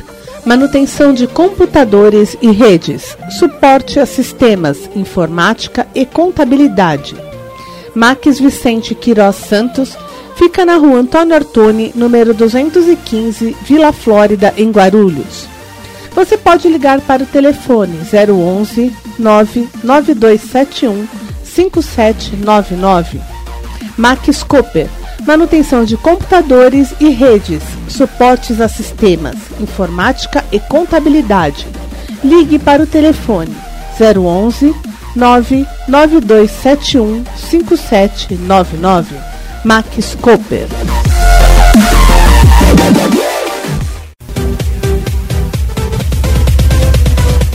Estampas para camisetas, material esportivo, sublimação e silk screen. Ligue para Luiz Carlos, telefone 011 99600 8637. Se você está precisando de estampas para camisetas, material esportivo, sublimação, silk screen, gravação de tela, é só ligar para o Luiz Carlos. Telefone 011 99600 8637. Luiz Carlos.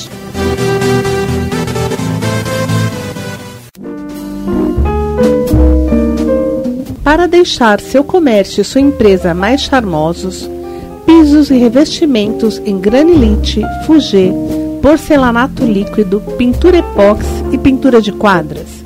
Ligue para Paulo Falopa 011 99378 5992. Pisos e revestimentos você vai encontrar com Paulo Falopa. Telefone 011 99378 5992. Paulo Falopa. As dívidas estão na vida de milhares de brasileiros e tiram o sono de muita gente. Se livre daquele empréstimo com taxas de juros abusivas. Na cooperativa de crédito ABC, o empréstimo será através da garantia de imóvel ou automóvel, com taxas de juros a partir de 0,99% ao mês. Valores de crédito de 5 a 150 mil, com parcelas em até 72 meses parcelas que cabem no seu orçamento. Entre em contato com nossos corretores para maiores informações. WhatsApp 011 95769 5006. Repetindo 011 95769 5006. Cooperativa de Crédito ABC.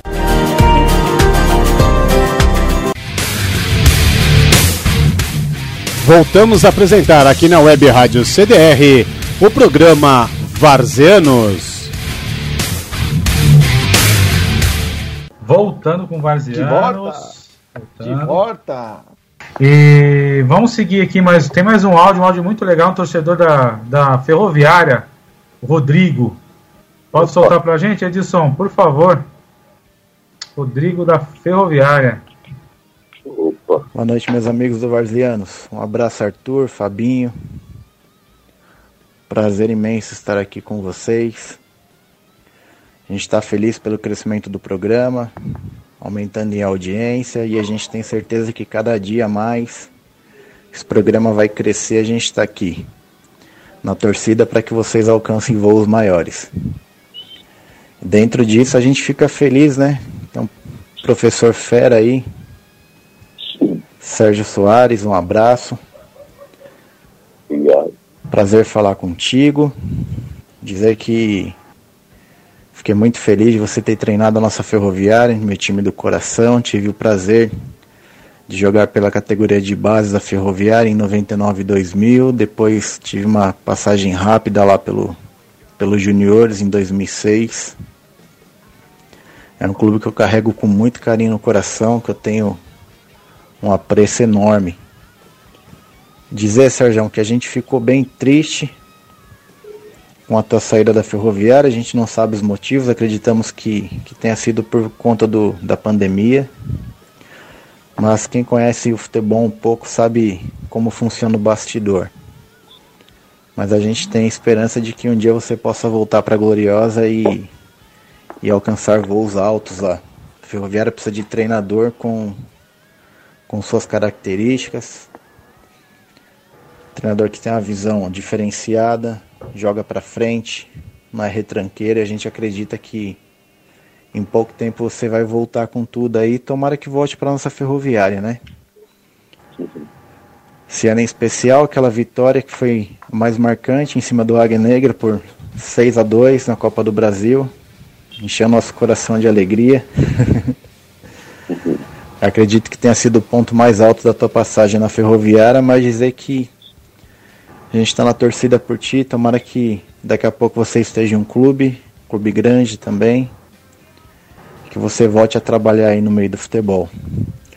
Fabinho e Arthur, muito obrigado pela participação. Um abraço para vocês e legal, hein, meu?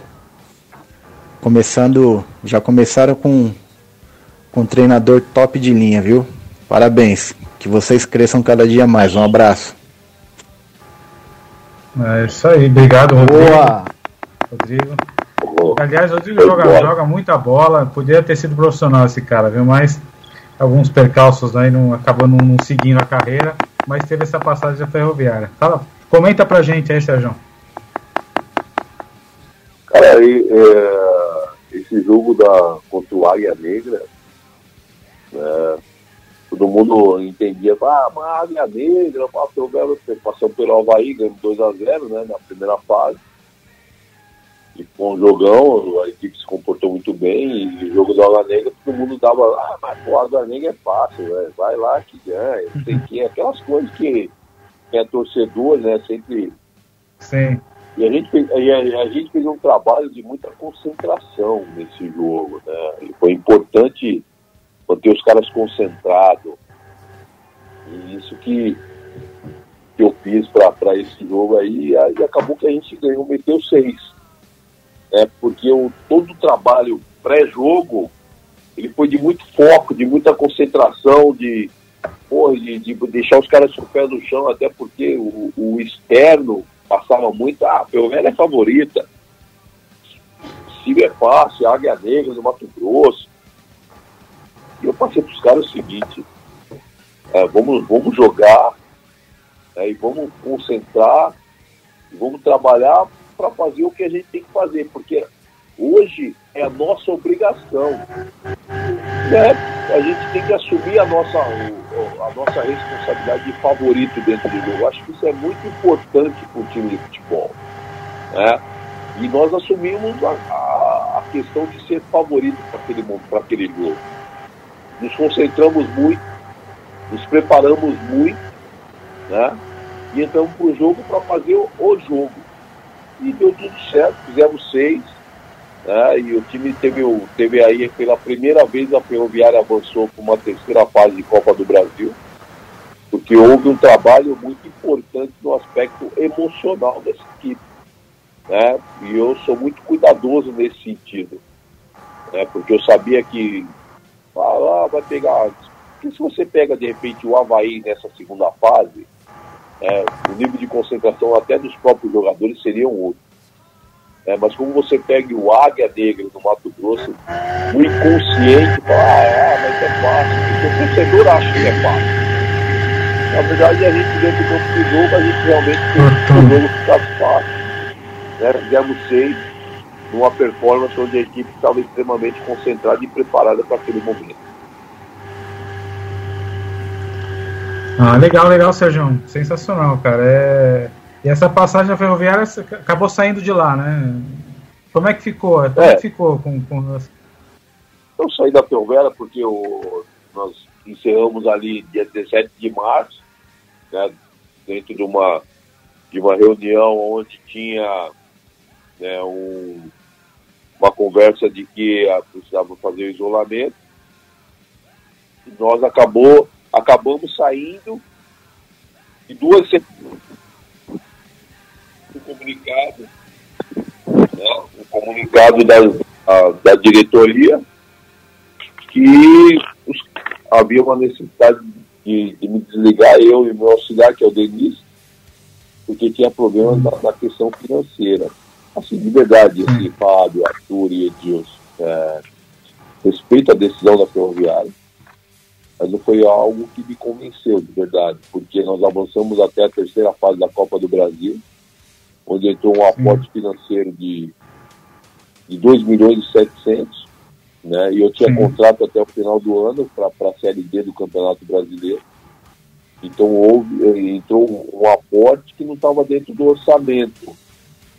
Né? Então eu, eu respeito a decisão da, da, da diretoria, mas eu não consigo entender que, é, que foi uma, uma questão financeira. A gente saiu da Ferroviária com a Ferroviária em oito jogos de, de, de invencibilidade, a Ferroviária com chance de brigar no Campeonato Paulista, tendo avançado a terceira fase da Copa do Brasil. Então ficou para mim assim, não, ficou dito pelo não dito é, é, essa, essa explicação é, de ter sido problema financeiro. É, é, a gente não, não, vive no meio do futebol, já acho estranho, imagina. imagina vocês que estão aí dentro. o cara toma uma decisão dessa, você classifica a Ferroviária para a terceira fase da Copa do Brasil. Aí vocês enfrentaram o América Mineiro, né? Aí acabou. É, nós enfrentamos Mas... o América no, no, primeiro jogo, no primeiro jogo é, da, da, da, da, terceira fase, mas com era para ter ganho o jogo. A equipe teve um, um excelente comportamento, perdemos gols absurdos no jogo. Né? Então era para a gente já ter feito o resultado do primeiro jogo em Araraquara. Não é que a, o América, um time que vai brigar para subir para a Série A do Campeonato Brasileiro, né? não é que o América engoliu a Ferroviária, não, pelo contrário, a Ferroviária teve muito, o América teve chance depois no final do jogo, sim, mas a Ferroviária teve muito mais chance do que o próprio América dentro do jogo. Né? A Ferroviária vinha jogando futebol, uma qualidade evolutiva dentro dos do jogos. Né? Era um time que vinha propondo o jogo dentro do que eu acredito de futebol. Né? E a Ferroviária, a ia fazendo grandes jogos. Fez jogos assim dentro do Paulista contra o Palmeiras aqui no Aliança. Esse jogo da Copa do Brasil contra o América era para a gente já ter feito o resultado, para ter ganho uns três pelo menos e levado uma vantagem significativa para o jogo de, de BH. Né? Então, de verdade, eu não entendo o porquê, o porquê da, da, da demissão. Apesar de, de ter alegado da, da questão financeira, eu não consigo entender. Agora, contratar no dado, né, que eu não acho que é um treinador tão barato assim. Então, mostra mais uma vez que a parte financeira não foi o problema. O problema deve ter sido outras situações. É isso aí. Bom, é, vamos seguir com o programa. Tem mais um áudio aqui da Renata de Santo André. Edilson, pode soltar, por favor. Oi, boa noite. Sou a Renata do Jardim Ana Maria, em Santo André. Eu gostaria de saber do Sérgio se ele se sente mais realizado como jogador ou como treinador. Muito obrigada, boa noite. e aí, Sérgio, o que, que você. É fácil responder essa não? Pergunta bacana, pergunta bacana. Eu acho que é uma pergunta pertinente, porque eu joguei futebol profissional por 19 anos, né? E acho que a minha carreira foi muito legal. Apesar de eu entender que quando eu tinha ali 20 anos, 21, se eu fosse um cara que acreditasse mais em mim, eu tinha chegado em time grande antes, eu cheguei no Palmeiras com 90, com 29 anos. Né? Então, hum. se eu tivesse com 21, 21 anos, né, que eu era bom jogador e tivesse é, acreditado em mim nessa idade, eu teria chegado em time grande antes e até ligado para chegar a uma seleção brasileira. Porém, é, eu, eu me sinto realizado como, como atleta profissional. A minha carreira como treinador, ela tem 15 anos como treinador.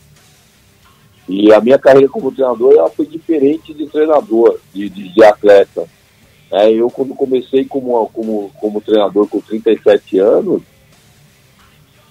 eu, eu sabia o que eu queria, eu sabia da minha capacidade, né, e sabia o quanto eu podia avançar dentro da minha carreira. Evidente que eu, eu entendo que que ainda falta chegar num grande clube, no, no top 12 do futebol brasileiro. Eu já tive a oportunidade de trabalhar no Japão, né, como treinador no CD Osaka. Mas eu quero muito mais ainda para minha carreira.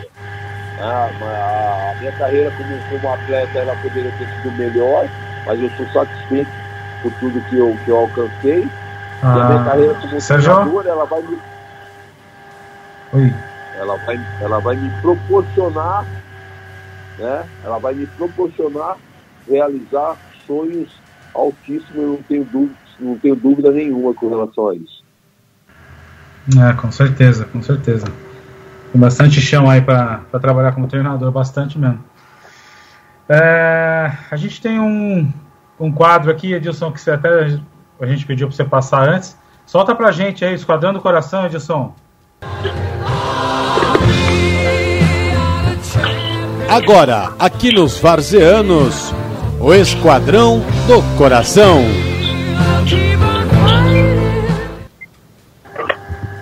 Então, Sérgio, a gente tem um quadro aqui, até pediu para você passar com antecedência os jogadores, os melhores jogadores que você jogou, né? Que Uhum. você jogou.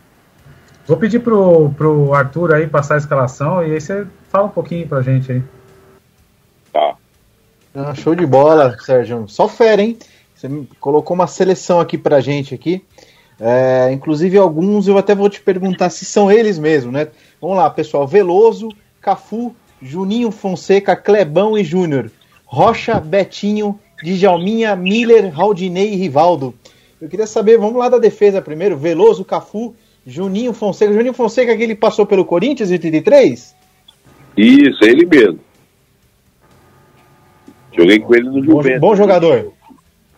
O Juninho, o Juninho foi uma referência para mim, porque né, o, quando eu subi no Juventus, o Juninho em 86 foi contratado pelo Juventus, com o Candinho treinador, e o, e o Juninho veio do Corinthians. Há quatro anos atrás, o Juninho fazia parte da seleção brasileira que disputou a Copa do Mundo em 82, de uma seleção que a gente fala até hoje. É, e o Juninho foi um cara importante assim na minha formação como atleta, né? Além da qualidade que ele tinha como jogador, ele tinha uma liderança e, e uma forma de orientar os mais jovens, que no caso eu era jovem, tinha 19 anos, né? Então eu vejo o Juninho assim como um, um- um grande jogador nessa, nessa posição, como o que ele jogava e a forma que ele, que ele con- conseguia né, orientar os atletas mais jovens. Ah, legal. E o pessoal aqui do meio de campo, é, pulei aqui o Clebão e o Júnior, né?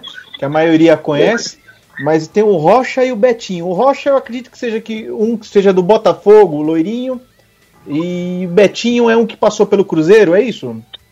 Isso, o Rocha jogou no Palmeiras também.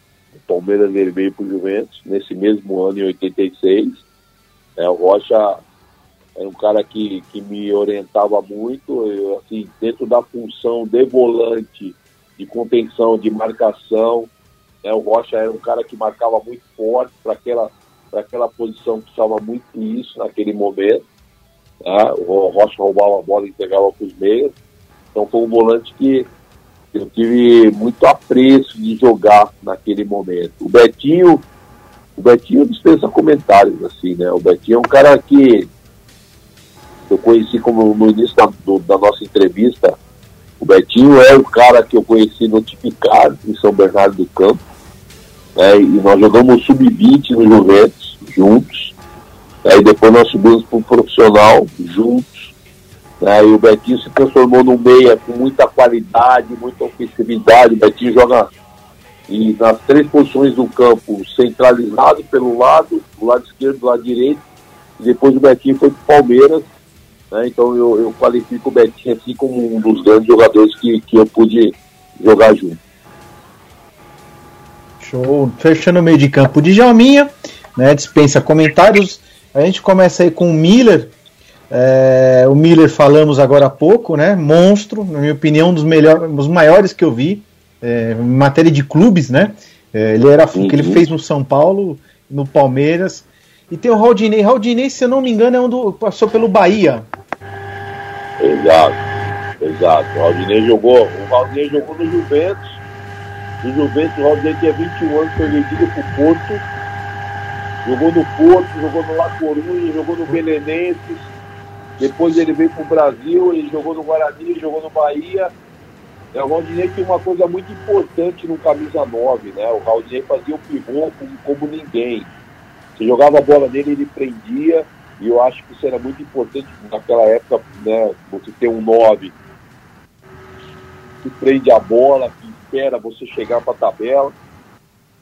Tinha o cabeceio né, muito forte. O Raudinei nós jogamos juntos, não só no Juventus, jogamos juntos no Kyoto Porto no Japão. Né, nós tivemos duas oportunidades de jogar juntos. Então, assim, a característica do Raudinei era muito importante. Eu joguei com outros atacantes também, o Luizão, né, o Silvio, né, atacante também que, que tinha muita qualidade, mas eu, eu classifico o Raudinei porque ele tinha Silvio. Silvio era, passou pelo Bragantino? Silvio? Sim, o Silvio jogou no Bragantino. No Bragantino, no Fluminense, Ah, lembro dele. né? Jogadores de referência Ah, que lembro. tinha naquela época, né? Sim. E joguei com o Luizão. O Luizão O Luizão tinha 21 anos com o Guarani, né? Era um jovem, e depois o Luizão se tornou o que ele era. Mas naquele momento ali, eu, com certeza o Rodinei foi um dos grandes jogadores que eu joguei. Eu coloquei o Miller na direita e o Rivaldo na esquerda, porque eu não tinha, não tinha como deixar o Miller e não, não tinha como deixar o Rivaldo fora. Né? O Rivaldo é um belíssimo jogador, sem jogador dúvida. né? um, um monstro de jogador, Esse- foi considerado o melhor jogador do mundo, né? E eu, eu tinha que botar o Rivaldo pela, pela sua qualidade de jogo, um monstro de um cara que eu joguei. E aí eu tive que achar um lugar pro Rivaldo nesse time aí. Outro que dispensa apresentação. É isso aí, esse quadro aí a gente sempre faz. É, esquadrão do coração do pessoal que viu jogar. Jogadores, só vale os jogadores que viu jogar. Hoje um especial, né? É, o Sérgio colocou os jogadores que ele que trabalhou ao lado dele, sensacional. Fechando a escalação aqui, só para o pessoal é, repetir novamente. Ve- é, repetir, né? O Veloso, Cafu, Juninho Fonseca, Clebão e Júnior. Rocha, Betinho, Djalminha, Miller, Raldinei, Rivaldo. É isso aí. Show de bola, Fábio. Legal, legal. Show de bom. Time massa aqui. E só fera. Eu, Raldinei, não lembro muito bem, não, mas o restante aqui. Restante é só, só, só bola só. Vamos seguir aqui. A gente tem um desafio do convidado. Vou pedir pro. De especial, pedir pro Edilson soltar a vinheta, que a gente já faz o, o desafio. Por favor, Edilson. O desafio do convidado. Então, Sérgio, esse aqui vai ser um desafio, vai ser um desafio especial. É, o Arthur vai comandar. Ele, eu nem sei que perguntas que ele fez aqui. Então, Arthur, por favor, fica à vontade, meu. Sérgio, desde já eu estou agradecendo aí a sua presença no programa. A gente faz esse quiz aqui no final do obrigado. programa, já em tom de despedida. É, foi muito especial o programa. A gente vai ouvir ele novamente aí no, no podcast, é, pós apresentação. Brigadão mesmo aí da, da sua presença. E vamos lá as perguntas. É, aqui, vamos para a primeira pergunta, Sérgio. Vamos ver se você entende de futebol mesmo. Vamos lá. Você conhece um pouco da história do Palmeiras, porque jogou lá. Qual desses jogadores teve a maior representatividade com a camisa alviverde? Alternativa A, Rivaldo. Alternativa B, Adriano Michael Jackson. Alternativa C, Max Pardalzinho. E alternativa D, Adriano Chuva. Qual desses quatro teve maior representa- representatividade com a camisa do Palmeiras, Sérgio? Ah, sem dúvida o Rivaldo, né? Tem a menor dúvida. O Rivaldo foi campeão brasileiro, campeão paulista e o monstro de jogador que é. Pô, É. errou, errou, Sérgio. Max Pardalzinho teve muito mais representatividade. Errei? Max Pardalzinho. Errou, Sérgio. Poxa. Max compara Rivaldo com Max Pardalzinho. Aí, nós- aí, nós, aí nós vamos realmente porque é o nome do programa, Varziano. É isso aí. Ó, a, a segunda tá mais fácil, Sérgio. Quantos Tá. títulos mundiais o Palmeiras tem? Tá? Ô, ser mais brincadeira, só do Palmeiras. Não, Ah, ele jogou no Palmeiras, é especial Palmeiras também, né? É, alternativa A, nenhum. 51 é Pirassununga. Alternativa B, zero. O Palmeiras não tem copinha e não tem mundial. Alternativa C, nada. Copa Rio é igual Taça Guanabara. E a última alternativa D, um título mundial. Qual que é a sua resposta, Sérgio? Olha lá, Não, Sérgio, vamos lá, Palmeiras tem um título mundial que foi contra a Juve da, da, da Itália, porra. Isso, tá certo. Pode colocar aí, ô, a resposta certa aí. Errou, errou. Errou? Não, É, eu- alternativa A, Sérgio. Tá na cara. Nenhum. programa- 51 é o Pirassununga. Tá na fazer- cara isso. Eu não sei, o Sérgio tá indo O muito mal. é, Muito mal. O programa quer fazer jus ao nome mesmo, Varziano, pô, não é possível. Faltam só duas, hein, Sérgio? Vamos ver se acerta a próxima, hein? É, ó, todos os at- os atletas que estão te ouvindo já foram comandados por você, eles vão gostar de ouvir isso aqui. Quantas vezes É. você já pulou o muro para fugir da concentração? Alternativa A, nunca pulei o muro. Alternativa B, não era muro, o hotel tinha uma cerca de madeira.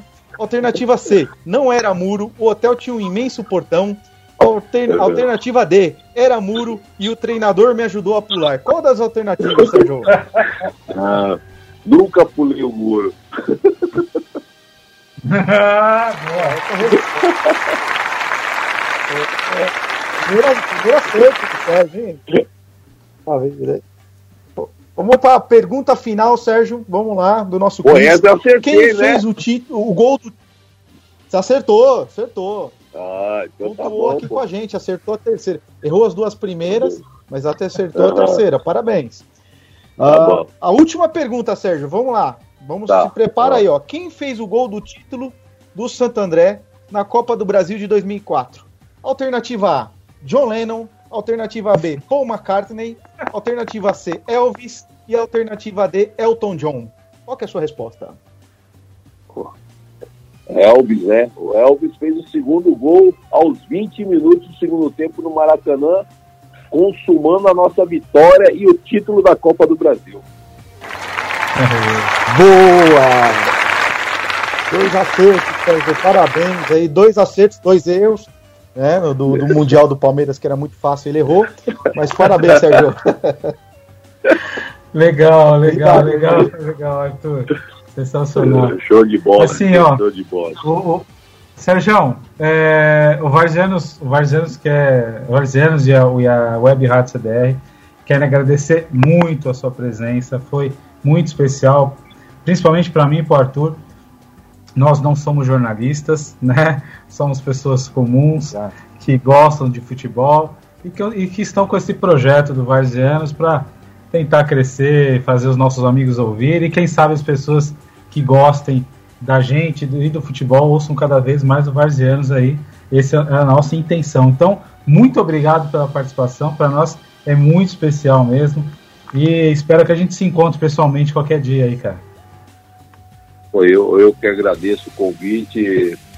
É uma satisfação a gente poder falar um pouquinho de futebol, poder falar um pouquinho né, da nossa história, né, e poder também debater futebol. Obrigado pelo convite, torço aí pe- pelo sucesso de vocês. O que vocês precisarem de mim, pode contar comigo. Se precisar é, indicar algumas pessoas, pode contar comigo. Show de bola, um programa assim leve, um programa leve, programa onde a gente né, consegue se divertir falando de futebol. Obrigado pelo convite, honrado por ter sido convidado por vocês. Obrigado, Sérgio. Edilson, quer, quer fa- Ah, o Sérgio, o, o, o Sérgio é parceiro, a gente já até sabe. É- é- é- o, o Arthur falou uma coisa, o Sérgio, é, e eu, eu conheço muito bem a sua índole, eu sei que você não quer tirar o, o emprego de ninguém, mas seria legal você estar dirigindo uma equipe, ou o próprio Corinthians, ou uma equipe do mesmo naipe que o Corinthians, né? Porque é o que está faltando para o Sérgio Soares hoje, é estar dirigindo uma grande equipe do futebol brasileiro, não, Sérgio? É, eu me sinto muito preparado, Edilson, assim, para dirigir uma equipe top 2 do futebol brasileiro. Isso não tem a menor dúvida. Eu me sinto muito preparado. Né? Eu, eu- eu não quero falar de Corinthians, falar de A, de B, não. Eu me sinto preparado.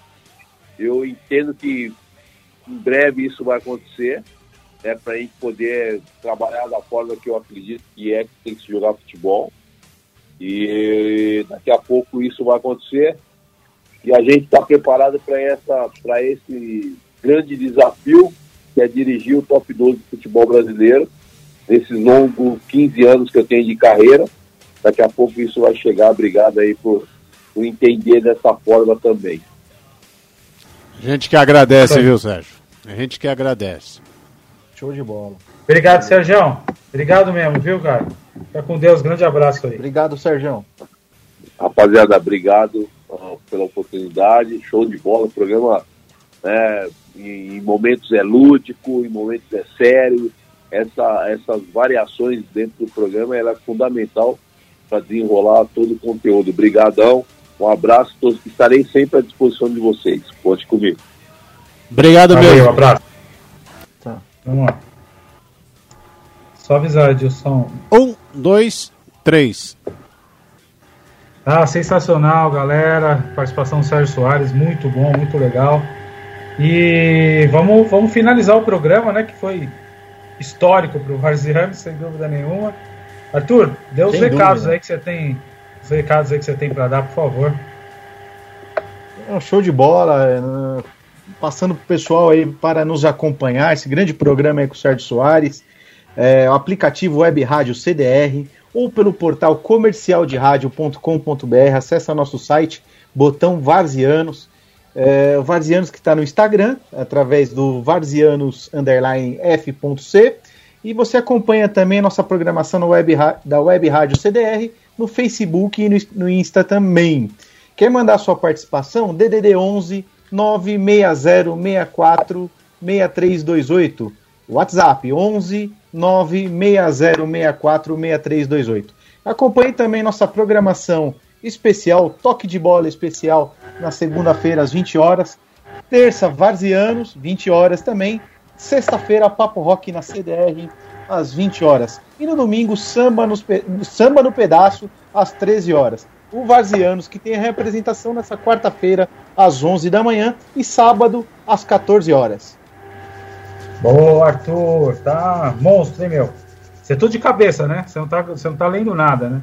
Isso que é. É claro que eu copiei, é claro.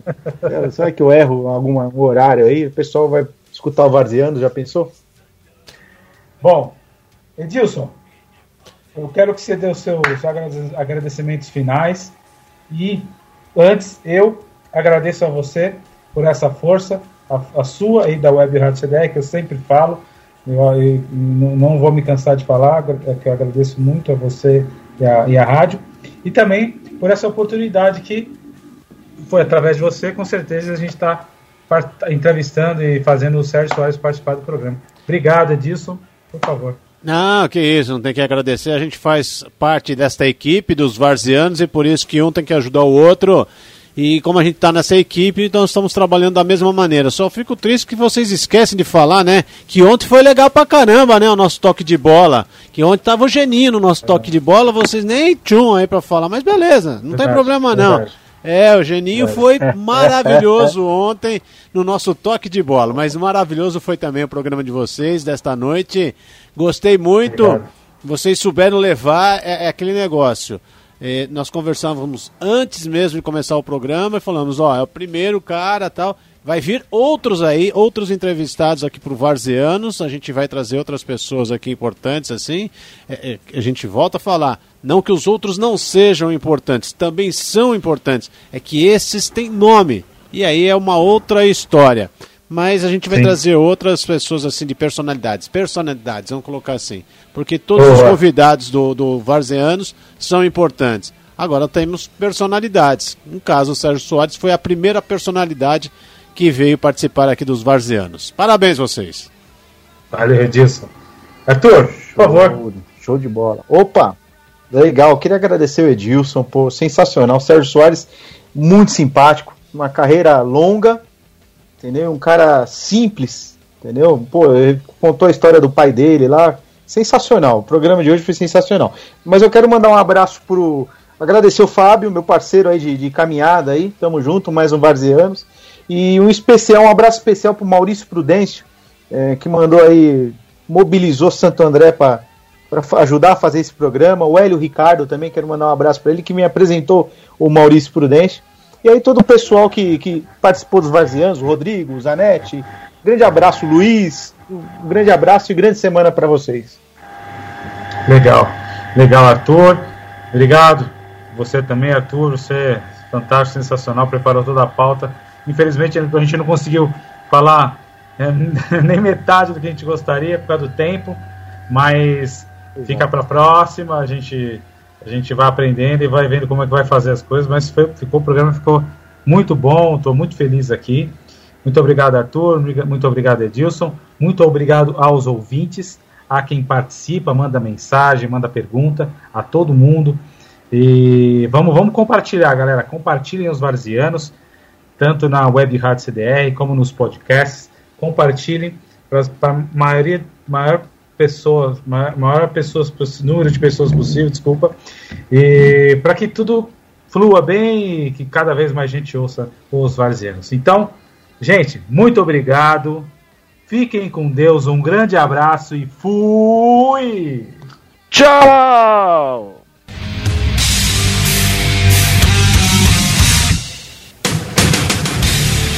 Acabamos de apresentar aqui na Web Rádio CDR o programa Varzeanos.